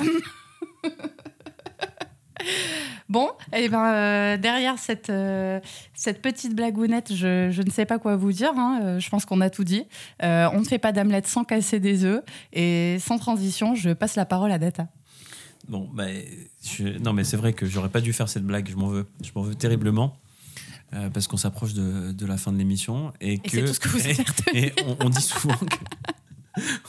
C'est un peu le problème, ça. Si vous êtes demain, euh, vous allez au boulot et vous racontez le podcast. euh, si c'est ça que vous retenez, je serais, super dégoûté. Euh, bon, j'espère que que ça vous a plu. Si ça vous a plu, ben, on va continuer. C'est vrai qu'on n'a pas, pas trop trop évoqué le 5. Euh, on, peut, on peut en parler. hein, on n'a pas énormément d'infos. Je... Non, en gros, ça fait euh, six mois, un an que c'est dans les Ouais, tuyaux. c'est ça. Au début, c'était surtout une rumeur. Euh, voilà, la, la vague, euh, la vague de nostalgie des, des trentenaires, quarantenaires que nous sommes ne vous a pas échappé.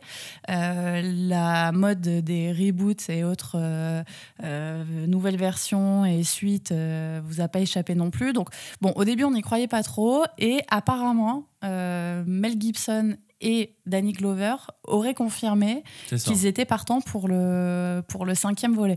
Alors, euh, vont-ils courser les méchants en, chaise roulante. Euh, Vont-ils les assommer à coups de déambulateur Euh, Bon, c'est la question. Euh, on s'oriente peut-être vers un truc à la euh, Rocky Balboa dans le Ouais, 6 c'est où possible, finalement ils vont être les coachs, les coachs de la nouvelle génération et, Ouais, ça, à mon avis, et, c'est- et, ren- c'est- et rempiler Ouais. en, en- en conseiller euh, d'une équipe plus jeune, etc. Pourquoi pas? En tout cas, si on en sait plus, on manquera pas de, on manquera pas de revenir vers vous Oui, et de oui, vous oui. tenir au courant de, de, de, de ces infos. Mais on attend vraiment avec impatience euh, l'occasion de retrouver ce, super duo euh, Riggs Murtaugh, quoi. C'est ça. Aux dernières nouvelles, il y a eu une conférence de presse euh, récemment. Euh, bon, les mecs ont un peu lâché le morceau. Donc, ils disent on, a commencé. Donc, on a commencé, ça veut tout et rien dire. Visiblement, le scénario est en écriture. hein. Il n'y a rien qui est tourné. Il y a, voilà. Tout ce qu'on sait, c'est que le scénario est en écriture. Et qu'il y a l'accord de principe Il y a l'accord de principe euh, des deux, euh, des deux acteurs, euh, que ça devrait éventuellement se tourner d'ici l'année prochaine. Euh, donc, on pourrait éventuellement espérer d'ici deux ans avoir. euh, Avoir une nouvelle émission sur L'Arme Fatale 5. voilà, c'est ça. Nous, on, est, on était content de faire ce, ce premier épisode de Vidéo Future. C'est vrai que ça change un peu voilà, de, de- des épisodes classiques avec l'invité. Là, on est, on est plus à la cool. Euh, parler d'un seul sujet, euh, c'est plutôt, c'est plutôt sympa. Euh, on peut prendre un peu plus le temps. On pensait vraiment qu'on allait, on allait, Tenir 30 minutes. mais on sait pas faire. On sait pas faire. On est désolé. On, On est trop bavard. on est trop bavard. Petite, euh, allez, on se fait plaisir. Je- on, on vous donne un petit, un petit tips avant de, avant de se quitter. La chaîne, la chaîne YouTube Allociné euh, officielle, Allociné officiel. Vous tapez ça sur YouTube. Ils ont une, ils ont plein, plein de thématiques. Ils ont une émission qui s'appelle euh, Faux raccord 80s. Euh, donc en fait, ils prennent des, il y a deux ou trois euh, voix off et ils prennent des, extraits de films. Alors ça peut être les Gremlins, Batman, etc. Et ils montrent les faux raccords. La première vidéo de ce- cette thématique-là, donc faux raccords 80s, qui, qui est avec Richard Darbois, hein, une voix française très très connue. Euh, bah, allez sur YouTube et euh, il parle de justement tous les faux raccords dans l'arme fatale, le premier. Hein, notamment la scène du toit où il tombe du toit, etc. Je vous invite vraiment à aller voir ça, c'est assez Ouais, c'est drôle. plutôt sympa. Ouais, ouais, les, les mecs sont plutôt, euh, sont plutôt cool. Donc voilà, faux raccord 80s avec Richard Darbois. Bon, eh bien écoute, Zoulou, je te remercie, je te remercie d'avoir passé ce temps avec moi. Mais Euh, merci à toi. Bon, super. Bah, tout le monde On est espère content. euh, que vous avez kiffé avec nous. On espère qu'on n'a pas été trop chiant et trop long et qu'on vous a peut-être euh, appris ou remémoré deux, trois trucs. N'hésitez pas à nous faire vos retours euh, par le biais de nos réseaux sociaux euh, que vous connaissez déjà Facebook, Instagram, euh, Twitter. Voilà, on attend avec impatience vos commentaires et, on espère vous retrouver pour la prochaine émission. Oui, merci encore effectivement à, tous nos, followers hein, qui nous suivent sur Retour vers ton enfance. C'est un aussi grâce à vous. euh, on s'enflamme pas. hein. On n'est pas là pour faire une émission de radio qui est suivie par un million de personnes. Mais on fait aussi et surtout ce genre de, de petite émission pour vous. Euh, parce que on reçoit énormément de commentaires super sympas et, euh, et, et- et visiblement vous aimez bien euh, notre manière d'écrire nos articles, les sujets qu'on aborde. Donc euh, ouais, effectivement, merci, euh, merci beaucoup. Euh, on vous dit à très bientôt Euh, et puis bah bonne journée ou bonne soirée. Et, surtout, n'oubliez pas, on n'est pas trop vieux pour ces conneries. c'est ça, on reste là-dessus. Allez, salut.